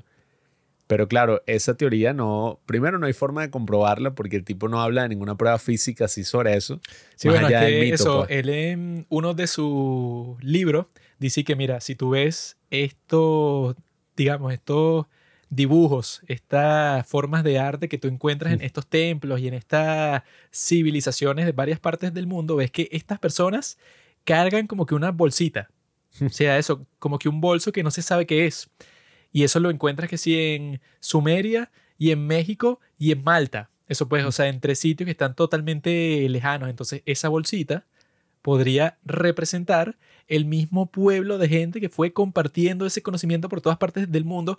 Y yo vi una crítica a eso que fue que, mira, esa bolsita que, que tú llamas, si tú lo investigas con respecto a la cultura de cada sitio distinto, tiene un significado completamente diferente. O sea, en uno es como que la agricultura, el grano y tal, o sea, lo que tú plantas. En otra es como que un, no sé, como que un ritual. En otra es algo religioso que tenía que ver con los dioses en los que creían en ese sitio. Y que, bueno, no se conectan todos en todas partes del mundo. O sea, eso, lo que yo pienso que él hace es que exagera mucho algo que sí es verdad, que sí parece eso, pues, o sea, que hay como que cierta evidencia que sí existía Atlantis. Que así como que estos tipos que, bueno, que sí tenían como una tecnología chévere, pero al parecer, bueno, por los apocalipsis que existieron, dejaron de existir eso, pues, o sea, como una civilización bastante avanzada. Ok, entonces es posible que esos tipos quizá alguien sobrevivió y compartió el conocimiento de la agricultura o de la construcción, cualquier cosa, con otra civilización. O sea, yo sí creo que eso podría haber pasado, no sé, una vez pero según el tipo, y que no, todas las civilizaciones del mundo les compartieron los conocimientos avanzados a esta gente en todas partes, pues en México, en los Estados Unidos, en Inglaterra, y que bueno, o sea, es como que demasiado forzado. No, y, y si te pones a ver, o sea, los elementos que coinciden entre cultura y cultura es porque todos son seres humanos de cierta forma. Entonces, sí, o sea, hay en- aspectos comunes al en- humano. En todos coinciden la obsesión con las estrellas. Y yo dudo que la obsesión con las estrellas era de esa civilización avanzada que él dice que existía, sino que es que, bueno, cualquier persona, eso, en esos Sí. tiempos en donde no existía nada que cubriera las estrellas, o sea, que estaban visibles durante toda la noche, obviamente que tú te vas a obsesionar con eso porque era algo maravilloso, Claro. que lo veías desde cualquier parte del mundo. Sí, eh, hay muchas cosas así que, que el tipo dice que en estos videos que vi, bueno, lo debatían y ni siquiera así como el tipo dice, pues, y no, una crítica personal, a mí me quieren joder. O sea, el tipo decía cosas razonables, pues, que tú dices como, No, es que eso, él sí exagera, pero también puedes encontrar ciertas críticas que yo vi como tres artículos que decían y que no, bueno, es que la teoría de él surge, o sea, tiene una raíz completamente racista. Ah, sí, que, que eso sí es mentira. La esposa es africana, algo así. Y es ejecutiva de Netflix. Coño. O sea, Con razón tipo- le dieron el show. Sí, o sea, el, el tipo está bien conectado ahí y un claro, genio. sí, el tipo que lo estaba criticando muestra que sí hubo varios casos de gente que lo criticó personalmente Sí. y de ahí el tipo como que pensó que no, el mundo de Sí, la bueno, es arqueología lo odia. que ponte tal. que existen como cinco casos así, entonces ya tú vas a decidir que no, toda la Sí. gente que me critique es porque piensa que soy un maldito. Y que bueno, en realidad sí hay cosas que tú hiciste que son criticables, pero eso, el tipo sí, las cosas chéveres que dice, o sea, que él tiene como, no sé, como seis libros en donde él va documentando todo ese proceso, pues, y entonces hay uno que se llama America Before. Y entonces el tipo se junta con Randall Carlson y los tipos lo, lo que te están mostrando es lo que te muestran creo que en el capítulo 7. ¿De la serpiente o qué? No, ese que e- existe Ah, una ajá. parte, no sé si era en Alaska o en dónde. Lo del Gran Cañón, ¿no? sí, o Que- sea que hay como que un super cañón que no se explica y que bueno, como existe como que un super hueco, eso, pero una cosa masiva, gigante, sin sentido, en donde hay como que una reserva así, como que un lago gigante, pero nadie sabe de dónde salió. Y la explicación es eso, pues, o sea, que viene de parte de una serie de apocalipsis distintos que vinieron en ese periodo de los Younger Dryas y que eso, y que luego te muestra eso que es como que una raya negra en la piedra así, que es que bueno, en esta capa como que se encontraban estos elementos, en esta otra, en esta tal, y en la que nosotros pensamos eso, o sea, que es la capa geológica que representa la época en donde nosotros decimos que pasaron todos estos distintos apocalipsis porque chocó un meteorito, ahí encontramos elementos biológicos que no se encuentran casi en la Tierra, o sea, que son súper raros y que suelen encontrarse muchísimo en los meteoritos, pues, o sea, que es súper común en los Ah, sí. pedazos esos de piedra que vienen del espacio.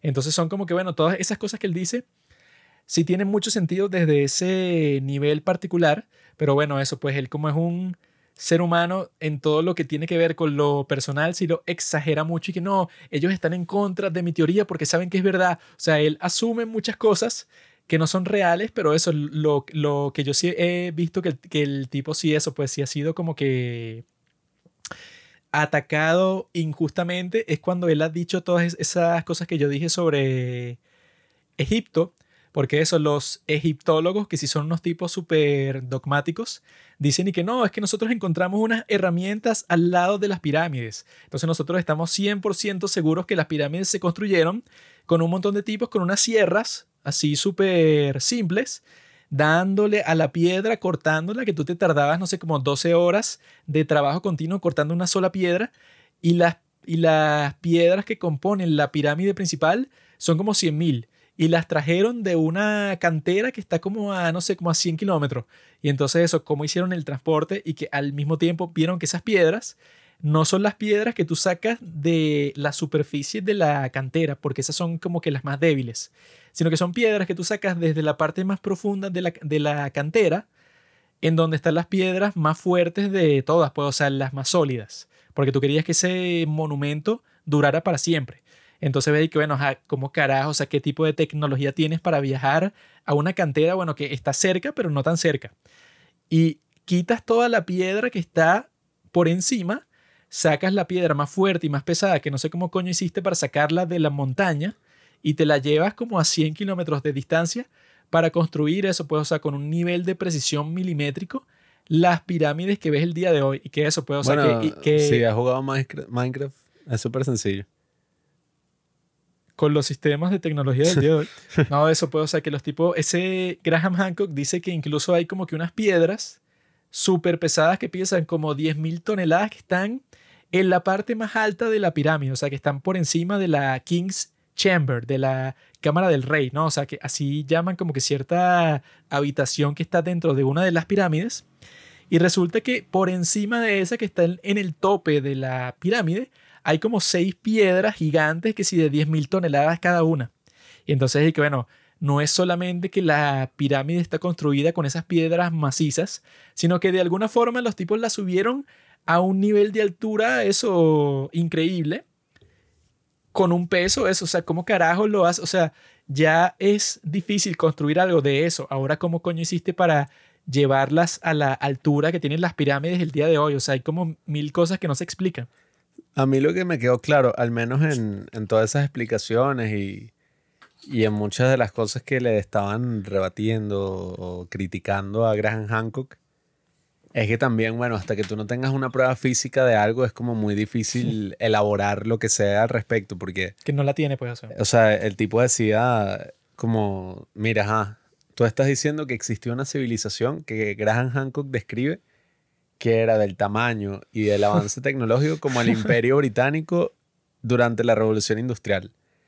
Pero que no tenemos ninguna prueba de absolutamente nada, o sea, ni de las comidas que comían en ese momento, ni de esa tecnología, ni de las herramientas, nada, porque todo se perdió en un apocalipsis. Pero en ese apocalipsis no se perdieron las herramientas que utilizaban, qué sé yo, o sea, los primeros seres humanos, todos los fósiles que, fue que sí hace 100.000 años, o sea, si no se perdió lo que usaban hace 100.000 años, mucho menos se va a perder, ¿no? Y, que eso puede, o sea, que dicen que eso puede, o sea, que la civilización que él describe tenía que haber existido como hace 30.000 años. Y hace 30.000 años existían varias especies de Homo, o sea, el Homo erectus, el neandertal, o sea, todos estos tipos, todas estas especies distintas. Estos primos. Y que según él como que colaboraban en la misma sociedad y que, ah, como carajos, distintas especies que al parecer estaban en guerra todo el tiempo, colaboraron para crear el que tú dices que era como que un imperio del momento, o sea, es como que eso, algo de ficción, que no tiene mucho sentido y que bueno, que el tipo, él mismo dice que de lo único que tiene evidencia física es que sí existiera una serie de apocalipsis en una parte de la historia. pero de que existió la civilización que él dice, no tiene ninguna prueba. Sí, o sea, a mí viéndolo desde esa perspectiva, sí me parece una historia muy drogada y, que los arqueólogos tienen como mucho, eh, mucho sentido al, al no aceptar esas teorías porque los tipos dicen, mira, existe arqueología submarina, así relativamente avanzada en la actualidad si de verdad fuera tan extremo como tú dices, algo se hubiera conseguido. O sea, porque ellos dicen Claro. como que, mira, uno se tiene que basar de la evidencia física que tiene y no tratar de o limitar o elaborar aún más. Porque si tú no puedes comprobarlo, bueno, te- o sea, es un misterio, pues no puedes decir, no, pero es que en verdad es esto tal. Sí, bueno, lo único que tiene él el día de hoy es un gran misterio. No Sí, exacto. tiene la respuesta del misterio, pero ni de cerca. No, y, y eso, o sea, uno puede decir que las implicaciones detrás, o sea, que cada mito de una cultura tiene implicaciones reales, pero tú no puedes decir cuáles son esas implicaciones y menos aún, ajá, tú eres arrechísimo. Tú conoces exactamente qué se refería cada cultura al escribir un mito, Sí. que es casi algo imposible, pues, o sea. No, y me acabo de acordar de otra de las pruebas que él menciona de por qué la esfinge es más antigua de lo que parece. Que es que creo que era hace, no sé si era 8000 o 10000 años, que la esfinge en la dirección que está puesta el día de hoy estaba viendo la constelación de Leo, o sea que es un león, ¿no? Entonces la construyeron como que viendo en dirección a la constelación de Leo. Y la constelación de Leo está en la dirección en que está la esfinge el día de hoy, hace como eso, 10.000 años. Ah, bueno, eso, el tipo del, del video lo criticaba. Él decía como, bueno, no sé si estoy en lo correcto, porque no sé muy bien si eso funciona así. Pero en el documental también él hace lo mismo con la serpiente que hay, que él dice que, Serpent Mount, sí. que ese monte de la serpiente en Estados Unidos hace 12.800 años, creo que es que era, Sí. no recuerdo, eh, daba hacia una constelación específica que es una constelación importantísima y tal. Supongo que es la constelación de la serpiente. No sé cuál será, pero Sí, Sirius, no sé cómo era, Sirius Black. sí, la estrella de Sirio, que es la misma que Mm. siguen los templos de Malta.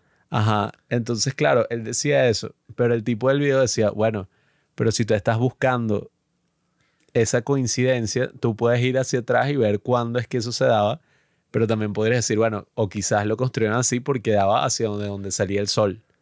O sea, no necesariamente tiene que ser exacto eso de esa estrella, sino que puede ser, y bueno, era hacia allá porque ahí salía el sol y ya. Sí, bueno, en O ese sea, del.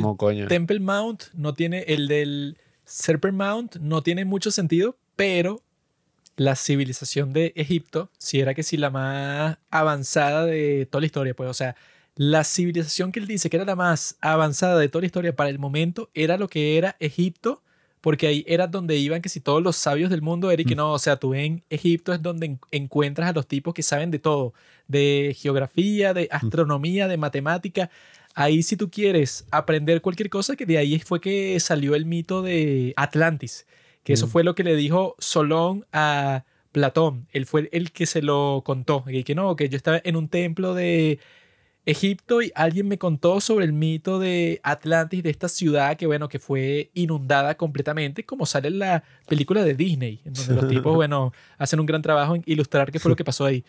Milo Touch llegó a ese sitio, pero eso, pues, o sea, que ahí eh, puede ser distinto a lo de la esfinge, porque en el caso de la esfinge estás hablando de las civilizaciones o de los tipos que eran los más genios del mundo, o sea, que no iban a crear ese monumento increíble de la esfinge simplemente para que se diga que no, bueno, sí, la salida del sol, o sea, est- estos eran unos tipos mucho más sofisticados. Entonces yo creo que todo lo que él dice sobre Egipto sí tiene sentido porque él incluso tiene unos videos con un tipo ahí que era que si el ministro de cultura de Egipto, el tipo que les mostró las pirámides y los museos y todas las cosas cuando Obama visitó Egipto, el guía del presidente era él, pues. Mm. Era el tipo así como que con más prestigio. Entonces el tipo hizo una especie de debate con Graham Hancock y ni siquiera lo dejaba decir nada, pues el tipo le lanzaba gritos y que todo lo que tú dices es mentira, tú eres un idiota, tú eres un tipo que está tratando de engañar a todo el mundo, no sabes nada de nada, tú no estudias como yo. O sea, él era como que el representante de los egiptólogos del mundo y se comportó como un gran idiota, pues entonces yo creo que Graham Hancock de esa experiencia saca todo lo Sí. demás, o sea, de que la interacción que él tuvo con ese tipo confirmó todo lo que él decía, pues, o sea, porque el tipo incluso le dice que eso, pues, que si tú, y que tú no tienes autoridad para decir que nada sobre las pirámides es falso, la fecha que nosotros le pusimos de construcción tiene que ser exactamente esa fecha, y si tú dices que no es así, estás loco, y si tú dices que quizás se construyeron de otra forma que no fue la que nosotros decimos ya, eso pues la que está en los libros de texto, entonces tú estás loco, o sea, el tipo que lo atacó personalmente, que lo llamó mentiroso, que lo llamó así un tipo eso malicioso, ese tipo que no sé cómo se llama, pero eso, que tú puedes en- encontrar varios debates de él contra Graham Hancock en YouTube y el tipo se comporta como un gran estúpido, pues. Entonces yo creo que él de ahí, de esas experiencias que él tuvo en Egipto, que él era amigo de este, de este tipo que se llama John Anthony West, que es el tipo que también criticó todo lo que dice como que el mainstream, o sea, como que cuál es la narrativa principal sobre cómo era esa civilización. Y lo principal que él concluye es que, bueno, que la civilización de Egipto de hace como, no sé, como 6.000 años, los tipos actuaban bajo una filosofía simbólica, eso pues, de como que la relación de las estrellas con los seres humanos, o sea, era como que una especie de horóscopo que ellos seguían, pero no era como que lo que se conoce el día de hoy cuando tú escuchas eso de horóscopo suena como que algo súper estúpido y supersticioso y tal. En el caso de ellos era que no, bueno, o sea, ellos estaban en contacto constante con las estrellas. Entonces ellos pensaban que en las noches cualquier cosa que pasaba, pues, o sea, cualquier evento, cualquier cosa tenía que ver con la posición de las estrellas. Entonces hay un dicho que dice que as above, so below. O sea, como es arriba, también es en la superficie, pues en la tierra. Entonces ellos tienen como que una concepción del mundo que está conectada completamente con los cielos, pues, o sea, es como que una sociedad que sí se toma muy en serio la astronomía. Entonces eso, este Graham Hancock junto con John Anthony West como que cuestionaron completamente la egiptología mainstream y de ahí fue que surgió toda la controversia, que todo el mundo lo odia y todas esas cosas. Entonces yo creo que todo lo que él dice sobre Egipto tiene mucho sentido, pero todo lo que dice sobre todo lo demás suena más como una obra de ficción. Sí, o sea, incluso esa, no sé, conspiración que él dice como que no, que la arqueología mainstream no quiere hacer esto, es como que bueno, también es un poco deshonesto por eso mismo, pues lo que hablábamos, no es que los arqueólogos en sí no quieran investigar algo, sino que bueno, no tienen el financiamiento, es- o sea, no existe evidencia física, así que tú puedas decir para esa teoría que él tiene, no hay, pues incluso con eso de ver la roca en Göbekli Tepe decían que, um, decía esta crítica que bueno, ok, existe ese método donde tú puedes, ajá, entras hacia hacia abajo con esta máquina y vas sacando tierra y haces como que el- la medición de carbono a ver qué tan antigua es, ¿no?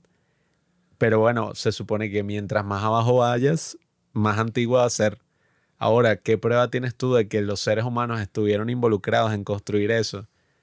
En esa tierra que tú sacaste de abajo, bueno, ya eso es lo más complicado. O sea, tendrías que quitar todas las capas y ver qué fue lo que pasó ahí. O sea, ver si esa no era una construcción natural. y Son como 10 capas de Sí. tierra. Porque él dice que también eh, hay muchas construcciones naturales, o sea, que de verdad sí parecen creadas por humanos, pero sí, o sea, son naturales. O sea, cosas que tú dices y que verga, ¿qué es esto? Y, y ven que es natural. Pero Göbekli Tepe no, ese no puede obviamente- ser el caso de, No, no, no. de Göbekli Tepe porque No, no, o sea, Göbekli Tepe no, pero él dice que es muy probable que cosas que parecieran construidas así como, coño, ¿cómo hicieron para hacer toda esta cuenca aquí, esta montaña, la crearon de cero y que bueno, bueno, la de es, un, es un volcán, por ejemplo. la de Gunung Padang, la que Mm. está como en Indonesia, creo. Que e, eso puede, o sea, como que hace así como que eso también sale en la crítica que le hacen, que le, él dice que no, bueno, que este sitio como que nadie lo quiso investigar y que todos desde el principio decían que no había ninguna mano humana relacionada con nada de esto, lo, lo querían esconder y el tipo de la crítica dice que no, bueno, en realidad hay varios tipos que lo vieron al principio, varios arqueólogos y todo, que pensaron y que bueno, hay unos que dicen que sí, o sea, que sí era una construcción humana y otros que decían que no, o sea, que no fue como que no, que todos de- decían que no y yo fui el único que dijo que en realidad sí era una construcción de los seres humanos, o sea, eso, pues él como que exagera mucho esas controversias. Bueno, a mí lo que me llamó mucho la atención también fue que al ver todos estos misterios y todas estas cosas que se están comentando, que, que no hay pruebas físicas, ¿no? Efectivamente qué fue lo que pasó ahí, también me hace pensar que eso es muy interesante en todos los otros grandes misterios de la historia, otras cosas que están perdidas, en lo mucho que hemos podido comprender ya, ¿no? Con la tecnología y, y con toda esta ciencia de, del estudio de la historia del pasado Pero eso me, me llama mucho la atención porque yo incluso estoy, no sé si la palabra es obsesionado, pero muy interesado en algo que se llama Lost Media. Y es que, mm, por ejemplo, siempre hay unos artículos así todos choques y que no. Eh, solo tenemos un tercio de todas las obras que escribió Aristóteles, por ejemplo. O que si hay un, grandes obras así que han sido perdidas para la humanidad, libros así que mencionan otros filósofos que nunca, o sea, vamos a poder acceder a ellos porque fueron destruidos. Miles Todo y lo miles que de cosas. se quemó en la biblioteca de Alejandría. Sí, o sea, que bueno, por cierto, ahí tenía un show y que no, esa biblioteca ya estaba prácticamente destruida Ah, sí. por eh, este, el rey filósofo, ¿cómo es? Eh, Marco Aurelio. Que el bicho dijo que sí, sí, No, saquen eso todo pues, lo de valor ahí y mándense la como mierda. que le cortó el financiamiento. Sí, o sea, y ya supuestamente habían sacado como las cosas de valor. Pero, no, no, no. Ahí tenían 100 libros escritos por Jesús. en donde hablaba sobre el tratamiento de los gays, de los trans. Él decía, maten a todos los trans. Él decía eso en el libro. Y yo lo leí. Hay muchas teorías así, eh, pero claro, hay otras teorías así. El Evangelio de Judas. Mm. Eso existe, pero de unos tipos ahí que eran como que de otra secta y que no es que Judas hizo eso porque él tenía como que un pacto secreto con un ángel. Hay, muchos ahí. misterios así a lo largo de la historia. Incluso en la historia reciente uno puede conseguir muchísimos misterios, así como qué coño está pasando. Entonces, claro, imagínate en la antigüedad qué cosas no tenemos acceso. Pero bueno, eso también lo que habla mucho es de, del ser humano, pues, o sea, del ser humano y, y las cosas que ha hecho a lo largo de todas las épocas, que yo creo que en la actualidad estamos más avanzados que nunca en la historia. O sea, solamente que tengamos un satélite Qué ingenuo. en el espacio, o sea, tecnológicamente. ¿Tú crees que hace 15.000 años no existían satélites en la atmósfera? Ja, No.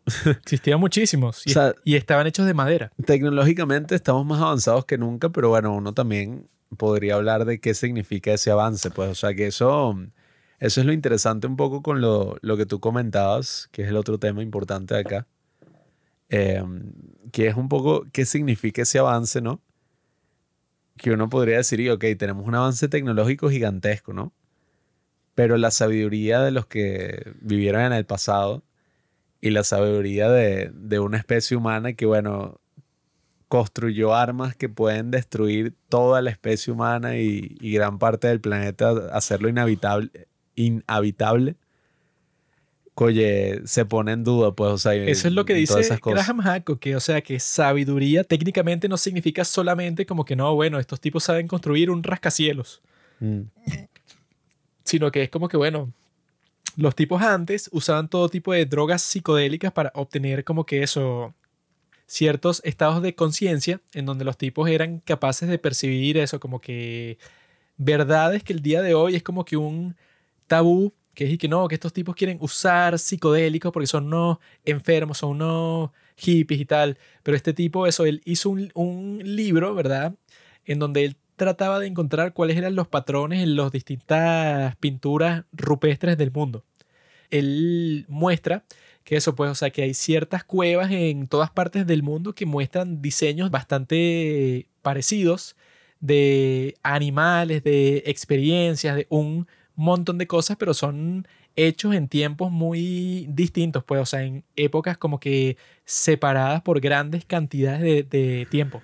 Entonces él explica eso diciendo que, que no, es, eso fue porque todas esas personas usaban eso, las, las mismas drogas psicodélicas para crear unas visiones y ellos como que pintaban todas estas pinturas, todas estas obras de arte del pasado creando eso, pues, o sea, basándose en las visiones que tenían de las drogas psicodélicas, o sea, él hizo un libro completo sobre ese tema ya.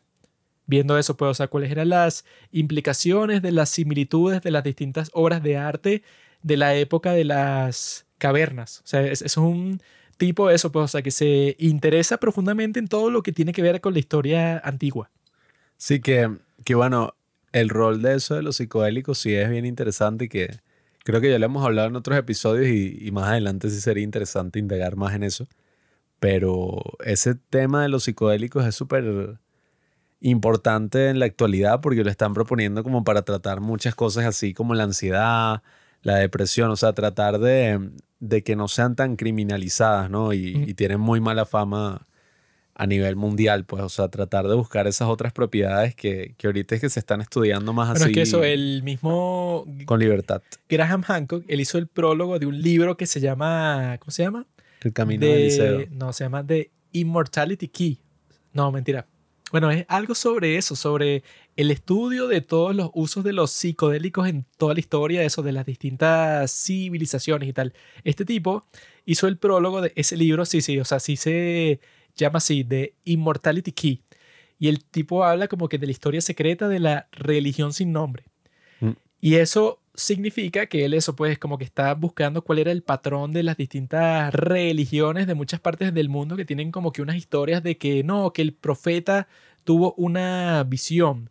Y la visión consistía en eso, pues no sé, como que veía todas estas cosas psicodélicas, todos estos colores, veía cosas que bueno, que la gente ve el día de hoy cuando toma LSD y tal, y entonces él buscó evidencia en muchas culturas del mundo para mostrar que bueno, que sí, que la gente en el pasado en distintos rituales y todas estas cosas, encontraba eso, pues, o sea, como que la presencia de un psicodélico, pero que de un hongo que crecía en la cebada que era plantada en Grecia como hace 3.000 años, pues, o sea, todas esas cosas que incluso Platón formó parte de uno de, de esos ritos, pues, en lo del templo de Eliseo y eso, en donde eso pues como que te enseñaban como que el camino de que no, que si tú tomas este químico vas a tener esta visión especial y esa visión especial supuestamente cambia tu vida para siempre.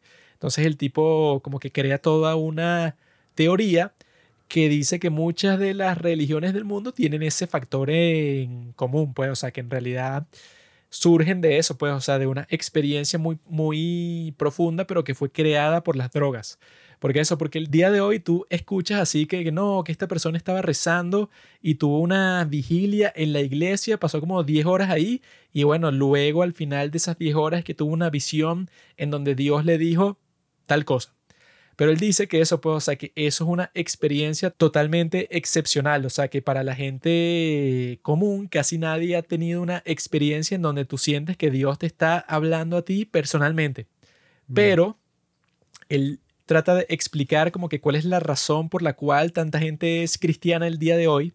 Y él dice eso, pues, o sea, que la comunión originalmente como que las misas, eh, no, bueno, las misas católicas no, porque eso fue después, pero como que los primeros ritos cristianos era eso, pues era como que una droga psicodélica y de esa forma es que tú creas la religión más popular de todo el mundo porque te diferencias de todas las otras, porque todas las otras te podían decir y que no, bueno, cree en Dios, pero no te dan nada físico, pues, o sea, no te dan un químico que te hace tener unas visiones súper profundas y súper intensas en donde tú estás, no sé, interactuando con algo que tú crees que son como que unos espíritus y tal, o sea, es como que algo mucho más intenso que eso explicaría por qué el día de hoy el cristianismo es la religión número uno.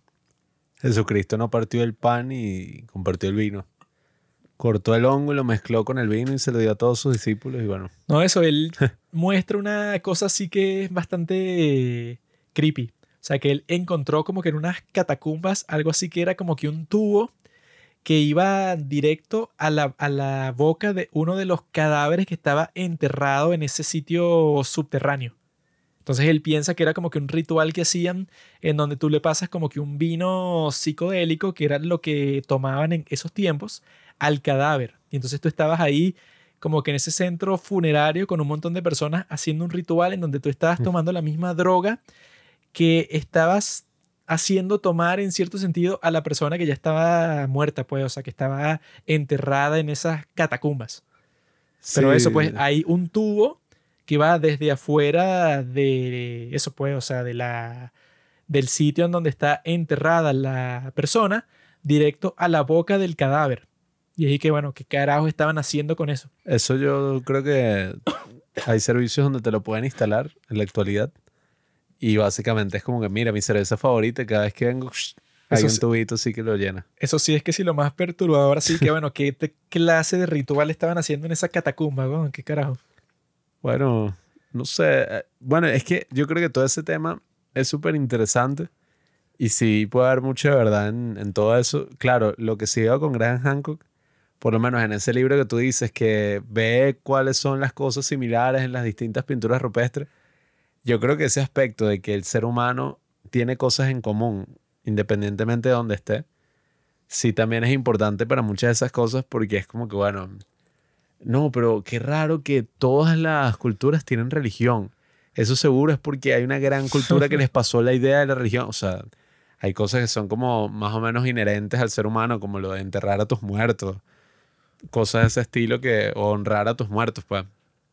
Y eso no es que lo hagan los animales así. Tú no honras a tus muertos. El sepelio. O sea, todo es- Tú no los honras. todo ese tipo de cosas así, coño, yo creo que son comunes al, al ser humano. Eso es lo que pasa en Coco. Mm. Tienes que tener, bueno, eso a mí me gustaría tenerlo. Tienes así como que un altar con todas las personas cool de tu familia. No todo el mundo, quitas a las ratas de ahí. Mm. Deja solo a los exitosos. Mi tía Francisca, eres una maldita. Eres una maldita puta. Pero eso, ya con todo eso consciente, yo creo que podemos pasar a la parte más importante de todo. Yo creo que podemos pasar al tema, ¿no? Al tema nuclear del apocalipsis, teniendo en cuenta eso que comentábamos de, de la sabiduría, ¿no? De la sabiduría ancestral, la sabiduría actual. Claro, es que la idea principal de crear una bomba nuclear vino de los psicodélicos. Una persona estaba teniendo una visión así y que, ¿sabes qué? Yo voy a crear una bomba que pueda matar a 100 millones de personas en una sola explosión. Sería genial. Llegamos a un momento donde el avance tecnológico se hace inevitable, ¿no? Donde las distintas formas de matarnos, de, bueno, de todo eso se hace prácticamente inevitable, ¿no? Llegar hasta ese punto. Pero nos Nada preguntamos... es inevitable, Pablo. Coño, nos preguntamos si ese avance, de alguna forma, bueno, o sea, tiene sentido, ¿no? O sea, tiene sentido que básicamente que eso ha sido una crítica muy grande que, que han hecho a, a todo esto de las bombas nucleares y las guerras atómicas, ¿no? Que ese era el gran miedo que tenía la gente en los años 50, 60, en la Guerra Fría. Deberías tenerlo hoy también. No sé. Pero sobre todo la gran así, que la gente tenía sus búnkers y sus cosas y tal. Y es que, coño, la política, de cierta forma, se terminó convirtiendo en una cosa como que, mira, ya los dos tenemos la forma de destruirnos completamente, o sea, de aniquilarnos a nosotros y al mundo. Así que la política es como una forma de, bueno, de simplemente tratar de llegar a un acuerdo con esa promesa de la destrucción mutua. Entonces es una locura, pues, o sea, es como que, bueno, y entonces, ¿por qué ustedes entrarían en guerra o por qué ustedes se pondrían a luchar uno contra el otro si existe ese riesgo, ¿sabes? Para conversar sobre todo eso, tienes que conversar sobre la gran película de Stanley Kubrick, Doctor Strange Love, o cómo aprendí a no tenerle miedo a la bomba. Que eso es exactamente lo que... El mensaje principal de este capítulo es exactamente eso, no le tengas miedo a la bomba, porque la bomba va a explotar, lo quieras o no. Entonces, si la bomba ya va a explotar, no tiene sentido tenerle miedo a algo que es inevitable. No, no, no, no. No tienes que tenerle miedo a la bomba. Tienes que no preocuparte y amar la bomba porque lo que significa es que si llega a haber una cosa así, una catástrofe nuclear, ¿Qué va a pasar? Pues sí o sí. y se sigue el plan que proponen en la película, todos los hombres solos, desamparados como nosotros, tendríamos un chance, bueno, único en la vida. Como 15 mujeres cada uno. 15 Y mujeres cada uno, un de sistema tu de, elección. cuevas. Esa película, yo creo que es la mejor película de toda la historia. Esa de Doctor Strange Love. Yo he leído unas cosas sobre ella y la volvimos a ver para conversarla en este episodio. Nos vimos en 4K. Y yo creo que eso, pues, o sea, que es la película más impresionante de la historia, porque esa viene en 1964. Y eso era dos años después de la crisis cubana de los misiles, que fue el momento en donde la humanidad estuvo más cerca de causar su propia extinción. Resulta eso, pues, o sea, que el tipo Stanley Kubrick estrenó la película inspirándose como que en todas las catástrofes que podrían suceder a partir de unas armas que son capaces de destruir el mundo entero. Pues el tipo tenía la premisa de un libro que se llama Red Alert, pero el tipo la volteó completamente porque en ese libro era una cosa totalmente seria, pues era como que así, como que analizando la posibilidad de que unas armas tan poderosas como estas causen el fin del mundo. Y el tipo le dio la vuelta completa hasta el punto de que creó una parodia de un momento en donde podría pasar eso, pues, o sea, él pensó cuando estaba escribiendo el guion para esta película que tendría mucho más sentido hacer una parodia de la situación que ser una película completamente seria sobre cuáles serían los riesgos de eso, pues, o sea, de una confrontación nuclear. Y yo creo que sí, o sea, que el tipo como que rompió todos los esquemas y todos los estándares y todos los estereotipos del mundo sacando una película como esta. Porque eso, o sea, yo he visto ciertas cosas sobre la película y cuando la estaba viendo se perciben. Que el tipo eso, pues como que le parecía muy raro a todos los actores, a todas las personas que estaban involucradas con la película, con la producción, con el guion, con todo, que estaban haciendo una comedia sobre un tema tan serio. Cuando en realidad yo creo que de esa forma suele ser mucho más efectiva, suele ser mucho más directo ese mensaje que tú quieres transmitir, porque el tipo se tomó muy en serio todo el tema, pero hizo una comedia.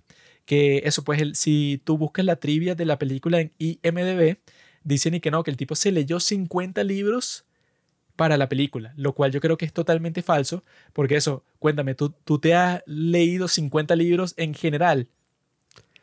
En general, o sea, en general, ¿qué? ¿En lo que va del año o en toda mi vida? En toda tu vida. Claro. Yo creo que no me he leído 50 libros en general. Se, habrá leído la contraportada Te de dicen y 30 que no, y- el tipo se leyó 50 libros solamente para la película. Y yo que sí, weón. O sea, eso es imposible. Porque eso sí, entonces, ¿en cuánto tiempo estuvo en desarrollo? Con 10 años, weón, para Ahí- que tú leas 50 libros. Eso, no sé, dos, dos libros sobre la guerra nuclear por año, mientras el tipo hacía otras películas. Qué mentira, weón. Si te lees un libro a la semana Ah, bueno. y sí, son cuatro semanas al mes, Y eso, digamos que tú te lees 50 libros, pero son libros como Harry Potter, pues, o sea, son libros de ficción para divertirte. Pero estos son y que no, libros sobre la ciencia nuclear, o sea, no sé qué coño se estuvo leyendo. en 12 semanas te lees todo.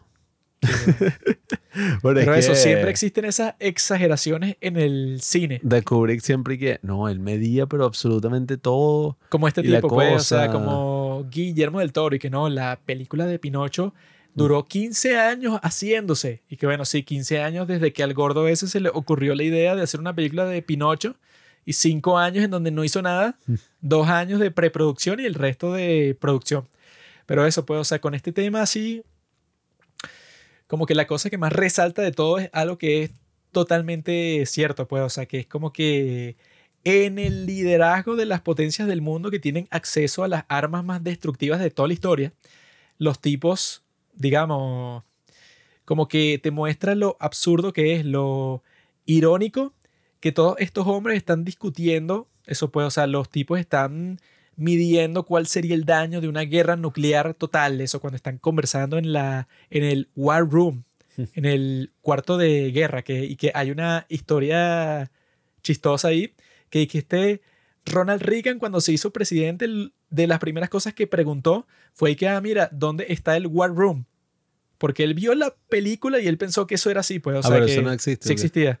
O sea, existe algo, digamos, existe un cuarto en donde todos van a reunirse cuando pasa una, una crisis, pero Ronald Reagan pensaba que en realidad existía el cuarto así, pues, como, como lo muestran en la película. No, y incluso el, la película está grabada en blanco y negro. Y la mesa donde todos están sentados, así, una mesa circular, donde todos se sientan a discutir. Este Kubrick insistió en que fuera así como una mesa de póker. O sea, el- está cubierta de la misma tela, esta verde así de, de los casinos. Y la gente que, ah, pero eso es en blanco y negro, no se va a ver. Y él y que, no, no, no, tiene que ser así. Para que los actores lo sientan cuando están interpretando sus papeles, o sea, que están metidos así en ese juego de póker mundial. Pero que eso, incluso, ah, bueno, esto es un dato ahí medio random, pero que el final original ah, sí. era eso y que una pelea así de pais. que se lanzaban pasteles los unos a los otros, que no entiendo en qué contexto, porque todos son parte del mismo gobierno, pero...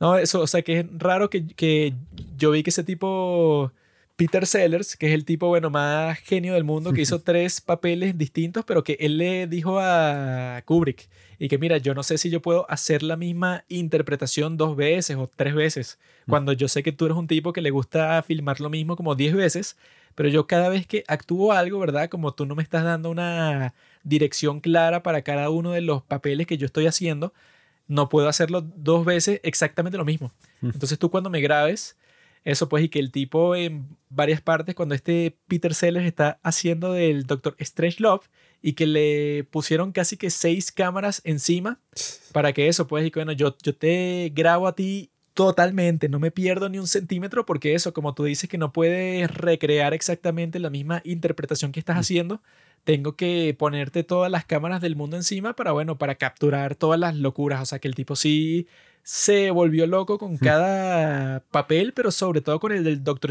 Strange Law, porque yo vi que todas las escenas que él tiene, todo lo que hace es improvisado.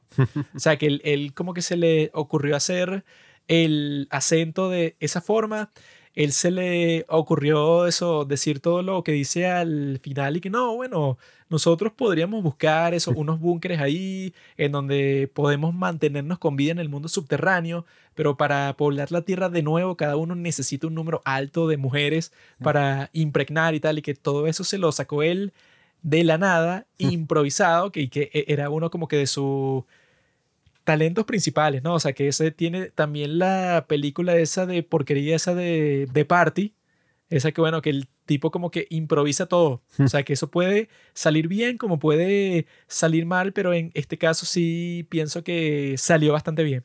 Sí, yo creo que toda la actuación de este tipo es arrechísima, genial, asombrosa, dependiendo, claro, él interpreta a el que es así el general de la Armada Británica que está ahí como... Mandrake. Sí, el, el... ¿Cómo es? General Mandrake. Sí, sí. Que el tipo es como el testigo de todas las locuras de este teniente que teniente coronel, qué sé yo, que se vuelve loco así y tiene una conspiración y que no, ellos han contaminado los fluidos.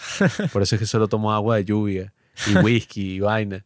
Y coño, lo más arrecho es que el tipo eh, no sé si leyendo esos libros o no sé cuántos libros leyó, pero el tipo de verdad pudo ofrecer como una especie de, de sátira, ¿no? De, de, todo el momento social y de esta capacidad que tenemos de destruirnos, pero al mismo tiempo pudo mostrar como que, mira, el sistema que ustedes tienen para, no sé, activar una bomba nuclear y aniquilar todo, puede fallar si uno de los generales simplemente se vuelve loco y ya.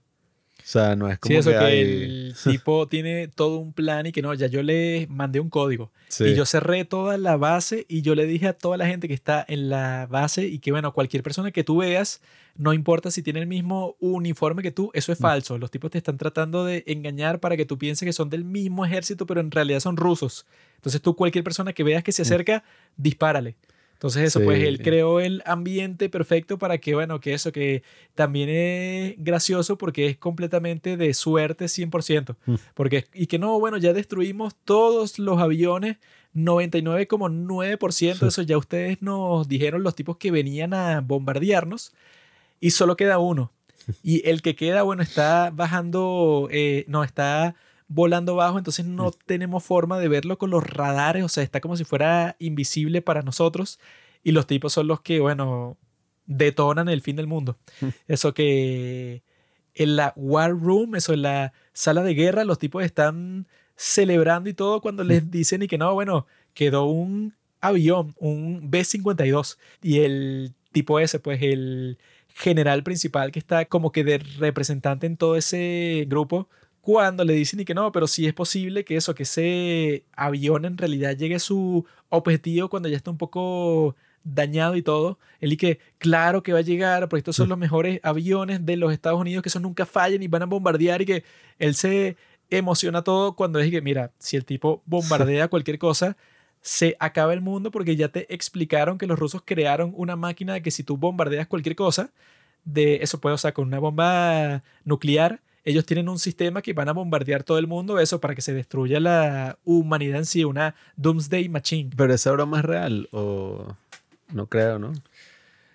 Creo que, o sea, que no es real como lo explican ahí, pero que ellos sí tienen como que un protocolo así, que es y que, bueno, que si te atacan con fuerza nuclear, es y que, bueno, ellos sí tienen ya como que un plan organizado en donde el punto es que eso, pues, o sea, que sí, o sea, trata de destruir todo.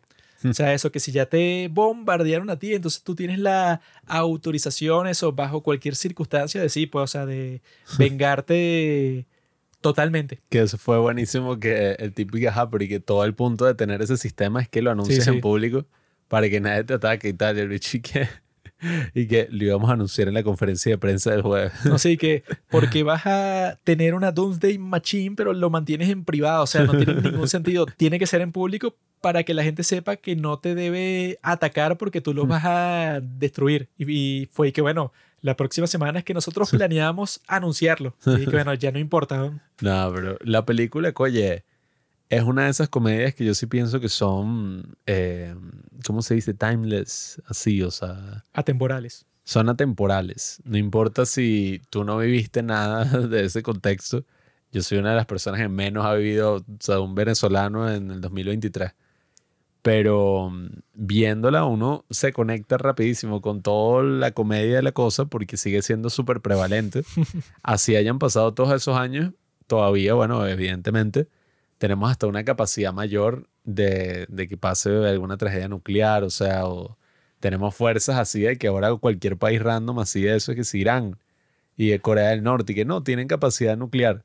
Sí, bueno, si Corea del Norte la tiene, eso significa que cualquier país de mierda pudiera tenerla también potencialmente. Sí, entonces, claro, es como mucho más prevalente esta comedia y, y ver como hasta qué nivel hemos llegado así como especie, como todo, que bueno, tenemos por primera vez en la historia la capacidad de destruir, bueno, que esa es la cosa con lo nuclear, no es solamente destruirnos, sino que tú creas como que la cosa es un poco inhabitable para el resto, pues, o sea, creas que si no, eh, tipo Chernobyl, pues, y que no, eso quedó ahí, que la radiación es tan alta que, bueno, por no sé cuántos años no se puede vivir ahí, nada. No, bueno, eso sí, fue con solo Chernóbil el efecto que tuvo si tú lanzas un misil nuclear de los más potentes del día de hoy, quedará inhabitable, no sé, por 100.000 años, pues, o sea, una cosa así extrema.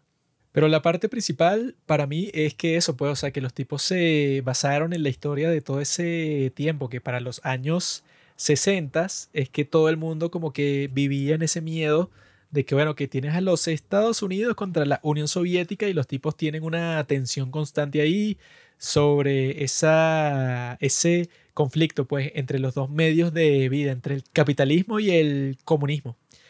Y eso, pues, esta fue estrenada en 1964 y la crisis cubana de los misiles fue en 1962. Entonces los tipos estaban como que viviendo en esa era en donde sí existía un peligro nuclear constante porque había eso como que una rivalidad que solo se iba a resolver de la forma más violenta posible del mundo. Entonces yo vi que ese general, el que se vuelve completamente loco, Mm. está basado en Curtis LeMay, que era el tipo que era el jefe supremo de la Fuerza Aérea de los Estados Unidos, que era el tipo más bestia del mundo. Ese tipo, durante la crisis cubana de los misiles, es el que le dice como 10.000 veces a Kennedy y que no, vamos a invadir Cuba y bueno, ni siquiera invadir Cuba y ya, o sea, si vamos a hacer una acción militar tan fuerte, para eso vamos a bombardear a toda la Unión Soviética y ya, o sea, era el tipo que tenía el plan, era el tipo que como que lo entrevistaron varias veces y el tipo siempre decía lo mismo, decía que no, lo que tiene más sentido es que si, bueno, eventualmente, decía él, va a existir una guerra nuclear. Entonces, si ese es el caso, ¿por qué no bombardeamos con todo, con todas las bombas posibles atómicas y nucleares del mundo entero a la Unión Soviética? Pues, o sea, les lanzamos, no sé, 5.000 bombas. ¿Por qué no lo hacemos hoy ya? Vamos a terminar con eso más temprano que tarde porque no tiene sentido esperar. Y ese mismo tipo fue el que comandó la ola de bombardeos que le hicieron a Japón durante 1944 y 1945, que literalmente eso, creo que fue en marzo de 1944, como que un solo día de marzo, bueno, una sola noche, mataron en Japón como a 150 mil personas, pues una sola noche, porque los tipos tenían como que unas bombas incendiarias, ¿verdad? O sea que el punto de esas bombas era que como la mayoría de las casas y los edificios en Japón estaban construidos con madera, era que si les lanzabas como 100.000 bombas de ese estilo, entonces se iba a quemar todo. Y entonces los tipos hicieron un plan liderado por este tipo, Curtis LeMay, para quemar todo, pues, o sea, que tú quemaras, pero de una manera tan extrema que no quedara ni un solo edificio en pie. Y entonces mataron quemando a toda esa gente viva. Y ese mismo tipo, eso fue como que el principal general de la Fuerza Aérea de los Estados Unidos por toda esta época tan tensa. Y él eso, pues, o sea, como que su argumento principal era, bueno, hay que eso, si nosotros queremos ganar, sabemos que tenemos a estos enemigos muy poderosos al frente y el que gane va a ser el tipo que ataque primero. Entonces, ¿por qué no atacamos y ya, pues?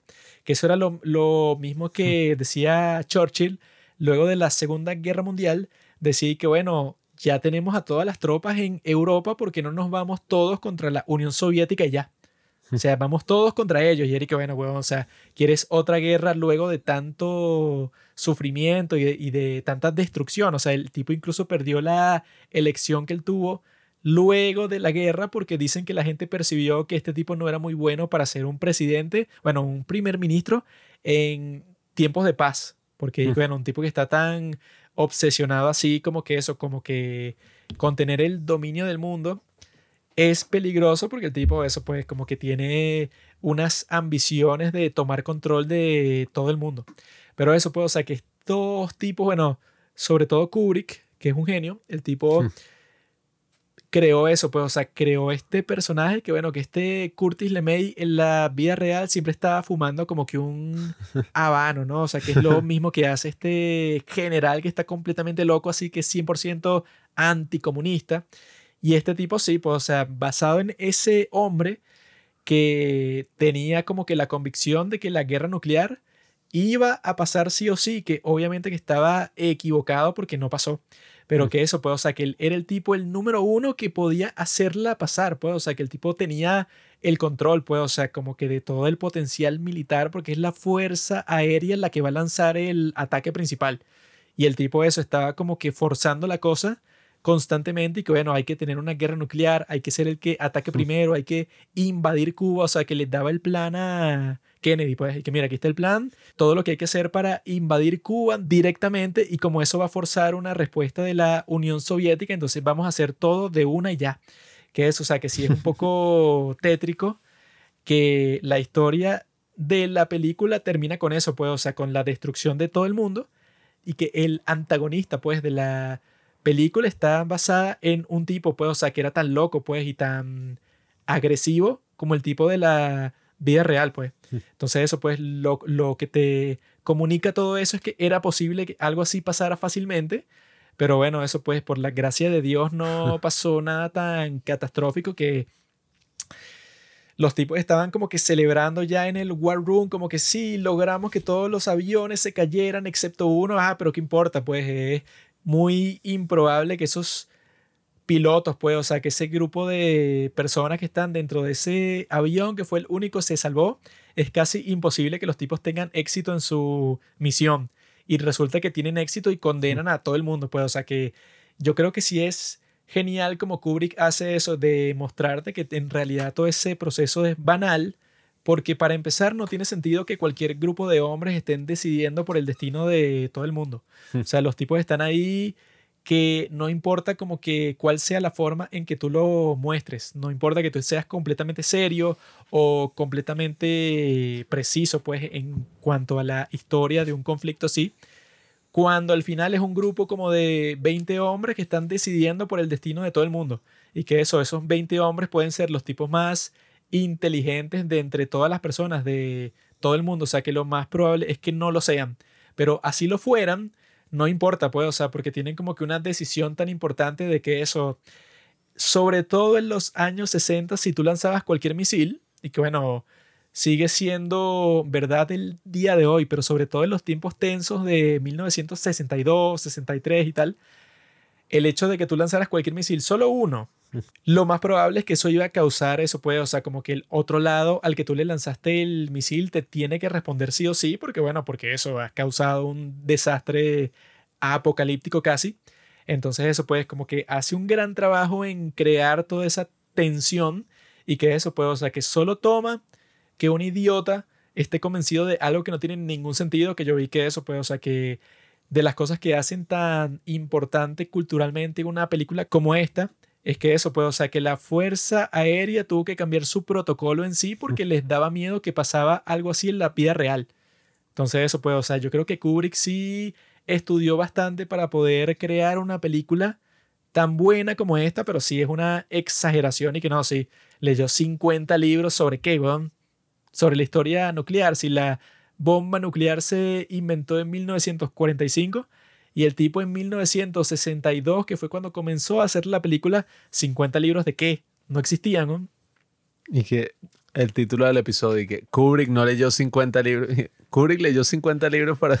Yo creo que es mentira.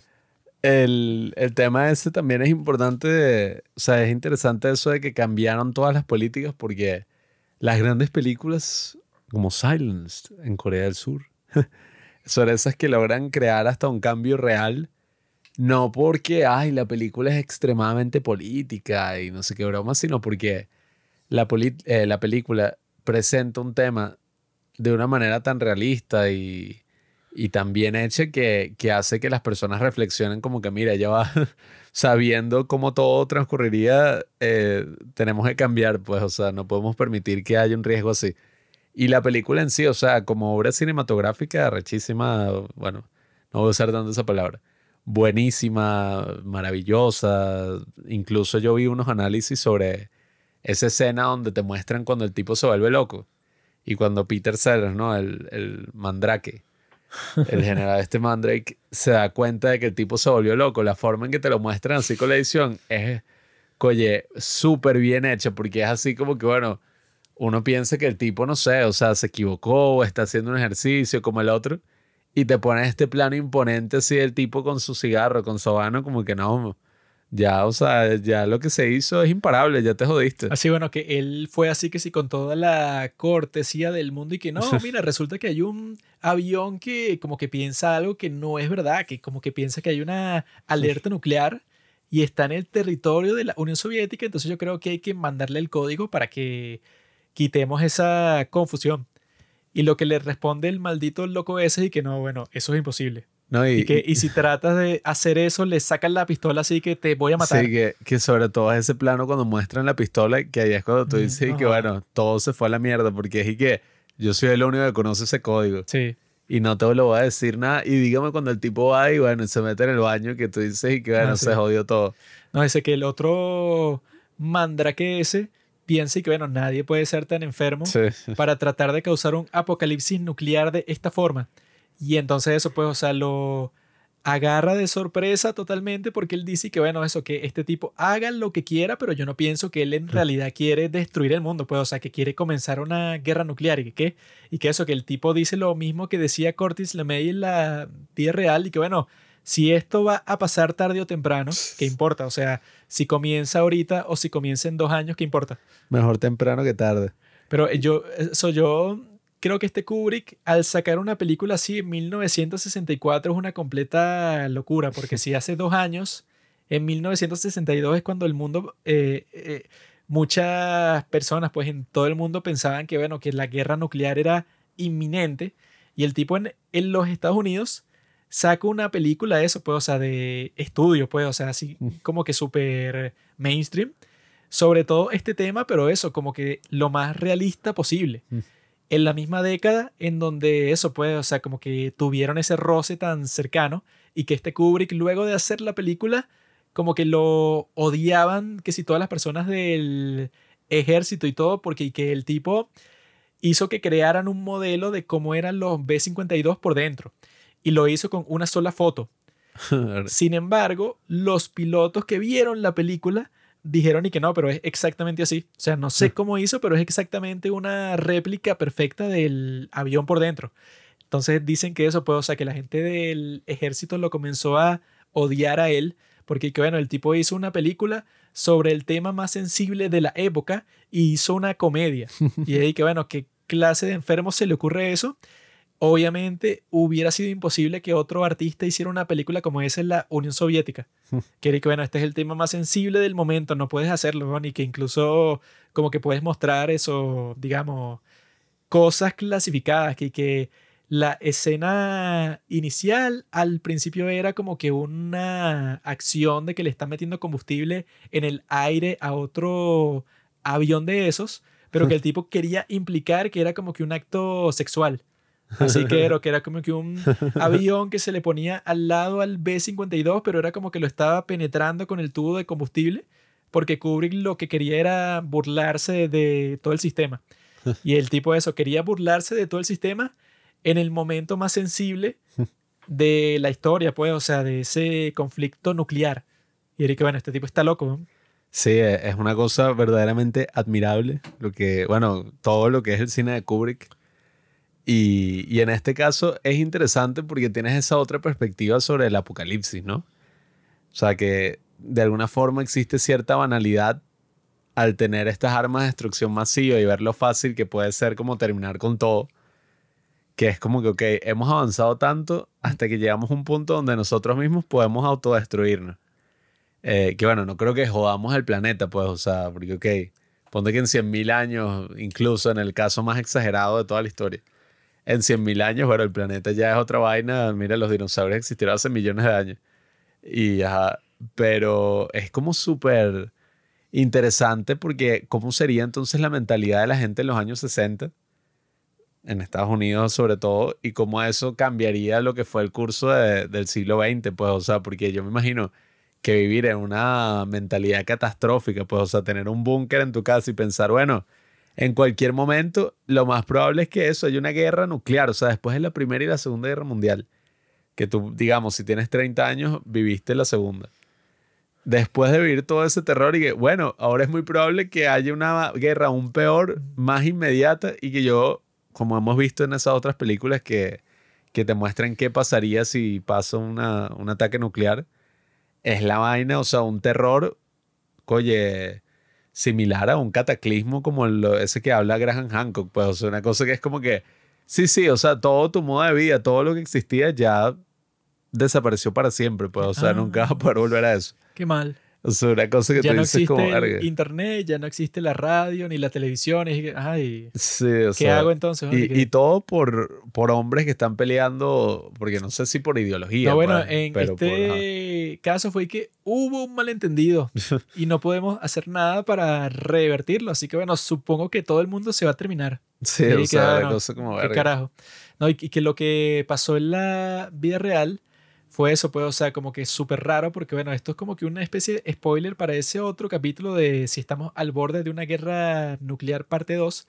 Pero eso, pues, o sea, que la forma en que se terminó, eso, como que cuál fue el clímax de la crisis, fue que si por el motivo más banal de todo el mundo, porque hay una parte de esta crisis de los misiles de Cuba, en donde eso, la razón principal por la que Khrushchev accedió a las demandas de Kennedy de que dejara de construir las bases de misiles en Cuba, fue porque los agentes de la KGB de la Unión Soviética se confundieron de que el 28 de octubre iban a retransmitir un discurso que dio Kennedy el 22 de octubre, ¿no? Entonces los tipos pensaron que Kennedy iba a dar un nuevo discurso. Y en la tensión que estaban en ese momento, lo que ellos concluyeron y que, ah, mira, Kennedy va a anunciar que van a invadir Cuba. Entonces nosotros le tenemos que mandar una carta que nos rendimos completamente porque le tenemos miedo a ese mensaje. y lo que pasó en realidad es que ese mensaje nunca existió. Los de la KGB se confundieron con una retransmisión del discurso de Kennedy del 22 de octubre al 28 de octubre. Y los tipos son tan idiotas que ni siquiera pensaron y que, ah, mira, tú pensaste que Kennedy iba a dar un discurso a las 5 de, de la tarde, hora de Rusia, cuando eso era las 9 de la mañana del domingo, hora de los Estados Unidos. ¿Por qué carajo tú darías un discurso el domingo a las 9 cuando la gente se está preparando para ir a misa? No iba a pasar si tú tenías sentido común. Eso puede, o sea, si tú vas a dar un discurso que lo escuche todo el país, lo das como a las 8 de la noche. Pero los agentes de la KGB como que no saben nada de la sociedad de los eh, Estados Unidos y pensaron que Kennedy iba a dar un discurso anunciando algo drástico por, porque estaban como que en el momento de la tensión más alta. Y eso fue lo que motivó a los tipos de Rusia a rendirse completamente. Una confusión sin sentido ahí. Que eso puede, o sea, que yo vi la película que hicieron, pues, o sea, sobre el incidente Y esa parte no sale en ningún sitio, pues, o sea, como que lo muestran completamente desde la perspectiva de los Estados Unidos para que tú pienses que no, bueno, que fueron las grandes habilidades de negociación de estos tipos, que hicieron como que un trato secreto con los rusos para que intercambiaran unos misiles de un sitio con los del otro. Pero eso, eso fue luego. Lo que en realidad causó como que la rendición principal, o sea, que fue el clímax de toda la crisis, fue una confusión estúpida. Y eso, pues, o sea, eso fue con la resolución del problema. Pero eso, de, de esa misma forma, pudo haberse manifestado esa confusión, pero del otro lado, o sea, que ponte que ellos, o sea, ponte que pensaran que como luego pasaría en la historia que existieron como dos veces en donde la Unión Soviética pensaba que estaba siendo atacada por los Estados Unidos y los tipos se prepararon 100% para contraatacar. Ponte que en ese momento la confusión hubiera sido opuesta, en donde los tipos por alguna razón hubieran pensado que los misiles de los Estados Unidos ya estaban en camino y lanzaban sus propios misiles y que bueno, el mundo se pudo haber terminado por otra confusión. O sea, la suerte que tuvimos nosotros es que se salvó por una confusión estúpida. Pero al mismo tiempo eso puede, o sea, si los seres humanos, si un grupo pequeño tiene todo el poder, o sea, que en el caso de los Estados Unidos es una sola persona y que el presidente tiene todo el poder para mandar un ataque nuclear porque toda la filosofía, pues, o sea, todo el razonamiento detrás de esa decisión es que eso, que el tiempo de respuesta sería mínimo. Entonces tú no puedes darle ese poder al Congreso. Que se dice que no, los tipos se van a poner a discutir si es moralmente correcto lanzar un ataque nuclear. No, o sea, o sea que es tan importante que para todas partes a las que viaja el presidente, alguien lo sigue con el maletín nuclear para que el tipo en bajo cualquier circunstancia meta unos códigos ahí que solo él tiene la combinación para lanzar un ataque nuclear, eso pues a cual sea el país.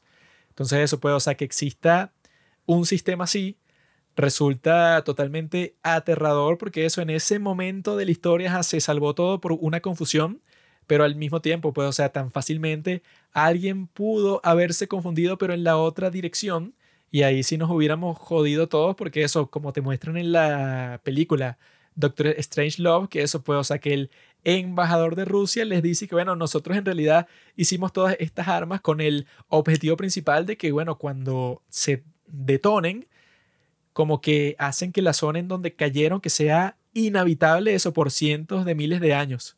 Que es así, o sea, que como que sea esa la consecuencia para que nadie nos ataque, pero como no la hicimos pública, Nadie sabe de eso. Y ahí que, bueno, acabas de condenar a toda la humanidad, porque si eso no es público, como le dice el, el Doctor Strangelove, y que, bueno, eso no tiene sentido de que exista. Y es chistoso eso, que ese doctor sea nazi, porque literalmente los Estados Unidos hicieron una operación para que los científicos nazis trabajaran para ellos, y varios de ellos, sobre todo este, este tipo Werner von Braun, el tipo fue el que diseñó varios de los misiles nucleares que tenían los Estados Unidos y ese tipo era que sí, el científico nazi número uno.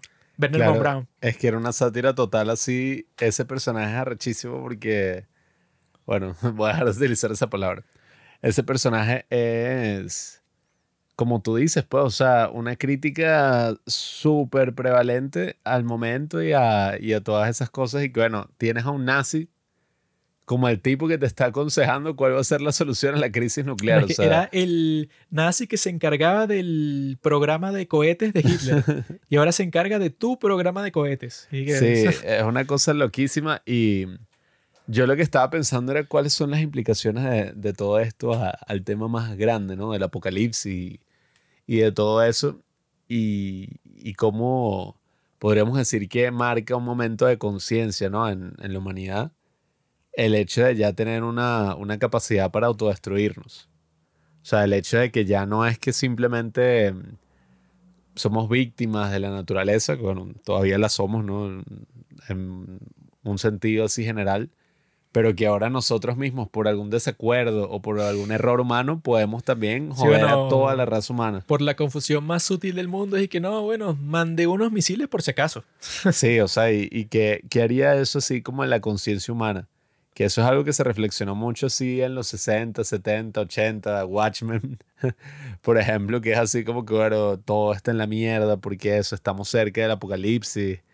Y muchísimas obras se sacaron así al respecto, libros, películas, etcétera, pero A mí lo que me hace reflexionar ahora en la actualidad y es sobre ese tema del apocalipsis es que, ajá, o sea, tenemos como que esa arrogancia y, y ese pensamiento de que no, o sea, la tecnología es lo que nos va a salvar, pase lo que pase, pues, o sea, si hay un meteorito, bueno, con la tecnología destruimos el meteorito, si destruimos el planeta, bueno, nos vamos a otro planeta, porque todo es así y tal, y si no sé, o sea, qué sé yo, o sea, es un poco como lo que vimos con el COVID, pues, o sea, se piensa que fue la tecnología lo que nos salvó así, la vacuna, la cosa, ¿sabes?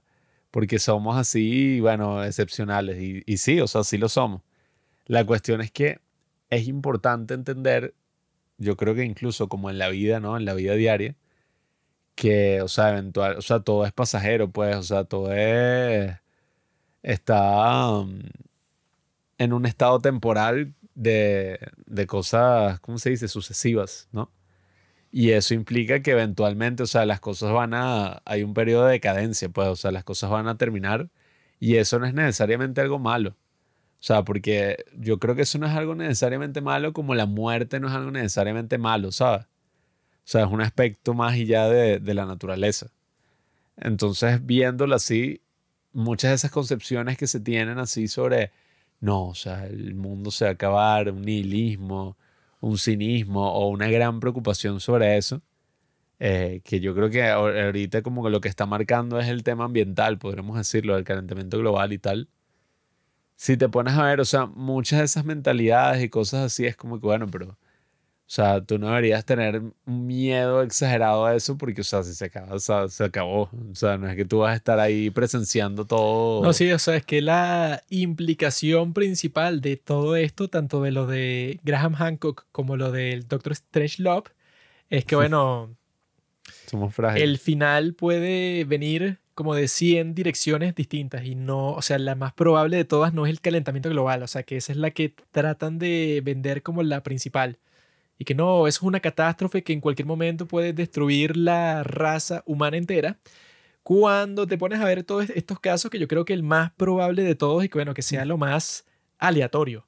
Que sea y que no, bueno, tú estabas pasando eso por lo que llaman en esa serie de Graham Hancock y que el cinturón de cometas de no sé qué cosa, el planeta estaba pasando por ese sitio y bueno, y te tocó la mala suerte de que una super roca entró en la atmósfera y causó la misma extinción que causó en el caso de los dinosaurios y listo, pues, o sea, no hay como que discusión, no hay aspecto moral, no hay nada, no hay toda la estupidez que te muestran en esa porquería de película Don't Look Up, de que no, tú tienes la posibilidad y que no, no tienes ninguna posibilidad, te agarró por sorpresa y no pudiste hacer nada al respecto y están todos muertos, pues, o sea, si esa es una posibilidad, tendría que informar, pues, o sea, tendría que cambiar la forma en que tú experimentas el mundo, porque esa es solo una. También está la de la guerra nuclear, también está, bueno, eso, la del calentamiento global, que es que no, sí, en los próximos 100 años es posible que las cosas se pongan feas. Y que, bueno, ¿qué crees tú que es más probable que las cosas en 100 años se pongan feas o que algún idiota cause un desastre nuclear? Que, bueno, que comience la tercera guerra mundial por 10.000 razones estúpidas o que eso, pues, o que nos toque experimentar que si la explosión de la caldera esa de Yellowstone que queda en los Estados Unidos, o sea, existen demasiadas posibilidades distintas. Es como si tú te estuvieras preocupando todo el día de todas las formas en las que puedes morir. Que en realidad tú puedes morir como de 300.000 formas distintas. Pues, o sea, te puedes morir porque te cayó un piano encima cuando estabas por la calle, o te puedes morir de cáncer, o te puedes morir porque a mí me provocó asesinarte. O sea, hay 10.000 razones. No, y- Entonces no tiene sentido como que esa parte de la cultura del día de hoy, que es que no, si tú no haces esta serie de cosas, el fin del mundo puede estar cerca. Y mira, el apocalipsis, como ha existido 10 mil millones de veces, es simplemente como que una forma de explicar, una forma de identificar el final de la civilización con tu vida propia. Porque eso, compara eso, pues como que cuál sería el fin del mundo o el fin de la civilización y tal. Y que bueno, ok, eso es como que la, el desarrollo más dramático posible. Pero ponte que tú, no sé, vives eso, no sé, eh, tu esposo y tus dos hijos. Ponte que llega un loco y entra en, en tu casa y mató a tus dos hijos y a tu esposo. Eso para ti sería un apocalipsis, ¿no? O sea, se terminó tu vida, ¿no? Y eso es algo aleatorio, eso es algo que un loco se le ocurrió hacerlo y lo hizo. O sea, como que todo el punto de eso es que tu vida es extremadamente frágil. Y, y si tu vida es así, la existencia del resto de las personas también es así, solo que en otra escala. Pero eso, todo ese concepto del apocalipsis es que, bueno, eso, ponte que se muere la persona más importante para ti en el mundo. Eso sería un apocalipsis para ti y podría pasar por la razón más estúpida que se te ocurra. Entonces no es como que algo tan extraño, que es que no, bueno, que todo se destruye y que, bueno, en realidad técnicamente eso podría pasar en cualquier momento. Entonces, si tú estás preocupado por el calentamiento global o por cualquier otra amenaza masiva así, es muy estúpido porque lo más probable es eso, para ti como persona, no como un representante de la raza humana o del mundo y tal, para ti como persona, toda tu vida, eso está pendiendo de un hilo. La, la vida de todas las personas, tú podrías morir de la manera más banal del mundo. Pues, que no, bueno, alguien decidió robarte en la calle y tú no quisiste cooperar y te apuñaló y te moriste como un idiota, pues, o sea, eso es como que ya a nadie le importaría, pues, o sea, eso pues sería como que un apocalipsis para ti, pues, que, que no, bueno, pasó una cosa aleatoria, sin razón y moriste. Entonces yo creo que el mensaje eso, pues, tanto de Doctor Strange Love como lo de Graham Hancock, es que en realidad eso no se debe a nada. O sea, no se debe que no, el comunismo es un sistema superior, entonces el líder de la Unión Soviética decidió mandar un misil para, bueno, nadie piensa así, sino que en la realidad todo eso podría concluir por la razón más estúpida del mundo, pues, o sea, por la confusión como esa que mencioné, pues, o sea, que los agentes de la KGB confundan la retransmisión de un discurso con el anuncio de una invasión que para empezar no tenía sentido esa confusión, pero que se confundan así, que bueno, que se termine el mundo, pues, o sea, podría ser tan banal como eso. Entonces no hay, no hay razón para una preocupación así, que no, es que todos estamos al borde de la muerte todo el tiempo y que bueno, eso es una verdad, tú lo quieras así o no.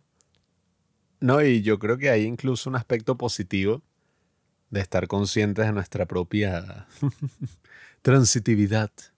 O sea, eso de que, de que no estamos aquí de manera permanente, ¿no? De que somos temporales. Creo que hay un aspecto positivo de, de, considerar, bueno, nuestra propia mortalidad hasta como especie, porque es entender que, bueno, que, que es eso, pues, o sea, todo lo que estamos viviendo es un regalo, pues, es un momento maravilloso de la historia. Por eso se llama presente. eh, voy a decir Kung Panda. Pero es un momento maravilloso de la historia, cualquier momento en el que estemos vivos, pues incluso dentro de, de las circunstancias fuertes en las que nos podamos encontrar, yo sí pienso que es como, oye, maravilloso considerar todas las cosas que pudieron haber pasado y, y todas las cosas que, que, tuvieron que pasar para llegar hasta donde estamos ahorita. O sea, solo viendo algo como esa de, de Graham Hancock, más allá de su teoría loca. Ves y de coño, qué loco, mira, o sea, mira todas las civilizaciones que han estado y a mí me tocó vivir esto. O sea, esto que es lo más avanzado, o sea, es una locura es una locura que uno nació aquí en, en esta época y, y, también es importante estar consciente, consciente de esa fragilidad, porque yo creo que de cierta forma esta también es una fortaleza, ¿no? Algo que puede sonar poco intuitivo, pero estar consciente de la fragilidad de uno en ese nivel, ¿no? En ese nivel humano, en ese nivel mortal, también nos ayuda a entender que, bueno, si nuestro tiempo es limitado, no deberíamos actuar como sabes, o sea, preocuparnos por cosas que a veces tú dices, bueno, ¿para qué vas a dedicar tanto tiempo a preocuparte por algo así? Algo banal, algo, algo tonto, cuando si nuestro tiempo es limitado, o sea, deberías entender y que coño, uno tiene que disfrutar la vida con las personas así a su alrededor, tratar de hacer cosas significativas o ayudar a las personas, o sea, si entiendes que la muerte está cerca, pues, y te estás echando, bueno, actúas con un poco más de urgencia sobre Ese muchas cosas. Ese mensaje va exactamente para ti. ¿no? Mm. Un tipo que no disfruta el contenido de New Jeans. Nada. O sea, lo mejor que la vida tiene para ofrecer y tú lo ignoras. Yo pensé o sea, fue en la película esta que The Banshees of, ¿cómo es? Inisherin. Que, que el tipo dice una broma así que, no, y que cuánto tiempo me queda de vida, 15 años y que yo no la puedo pasar contigo hablando sobre estupideces, sino tengo que dedicarme a escribir todas mis obras maestras. claro, no, no, hay que irse hasta ese extremo. Pero yo sí creo que, bueno, eso lo había visto en The School of Life, no sé si eso sea verdad, pero esta imagen así del tipo que, que tiene un cráneo, ¿sabes? El cráneo así con la vela encima, como el dramaturgo, que tiene el cráneo así, o, o eso Hamlet. de Shakespeare. Sí, o sea, no sé si el discurso de Hamlet precisamente con el cráneo, pero eso de tener como un cráneo así y esa figura así, es como para recordarnos de que, bueno, la muerte siempre está cerca, ¿no? Y, y que es lo más común que hay. Pero nosotros en este momento, o sea, tenemos ese milagro, pues ese milagro de, de estar vivos y de poder hacer algo. O sea, so- como dice este gran corto que a mí me gusta mucho, World of Tomorrow, que es que, bueno, nosotros somos la envidia de todos los que han fallecido, en algún sentido. Por eso es que Pablo es un gran tonto. Porque el tipo es el que ha dicho que, que él quiere ser recordado. Y que por generaciones y no sé qué cosa.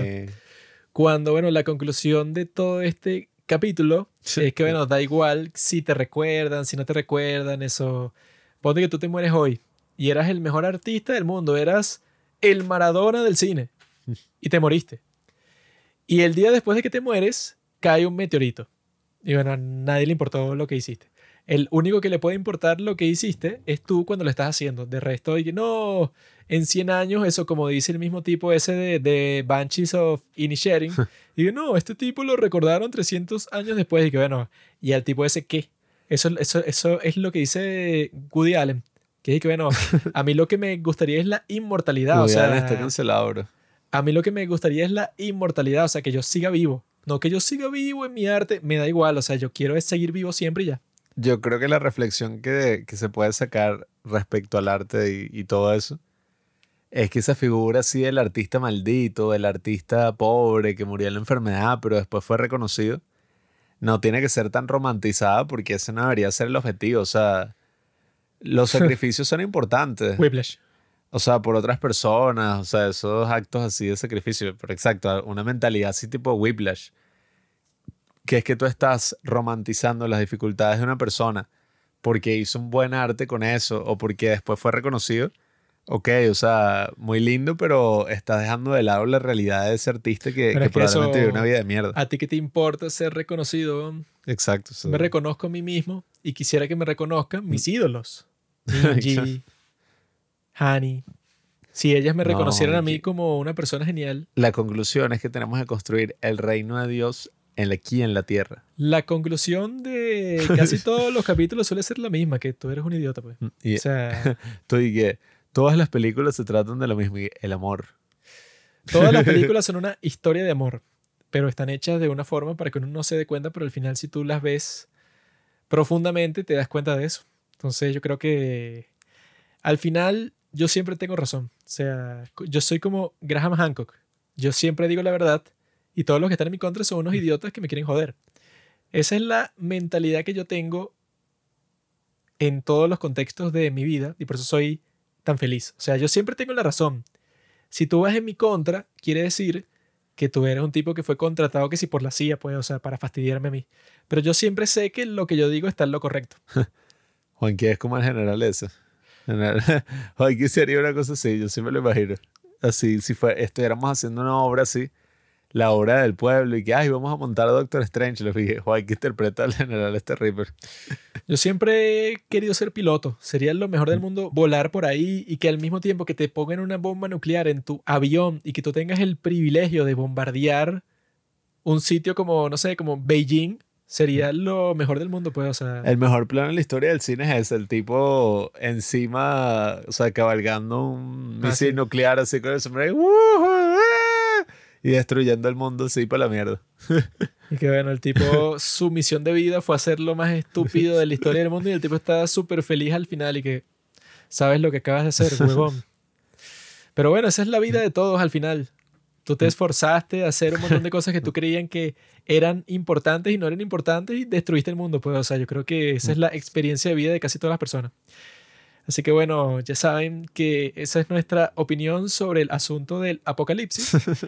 Apocalipto. Y si quieren saber más sobre ello, bueno, ya saben, tienes que ver esa serie Ancient Apocalypse, la película Doctor Strangelove, que eso que yo vi que gastaron el 55% Ah, sí. del presupuesto en Peter Sellers, porque bueno, yo creo que lo vale, porque sin ese actor. Sin ese actor, la película, ¿qué? O sea, no es nada. Sí, de hecho, valió la pena. Hace tres papeles distintos, pues, o sea, ¿qué?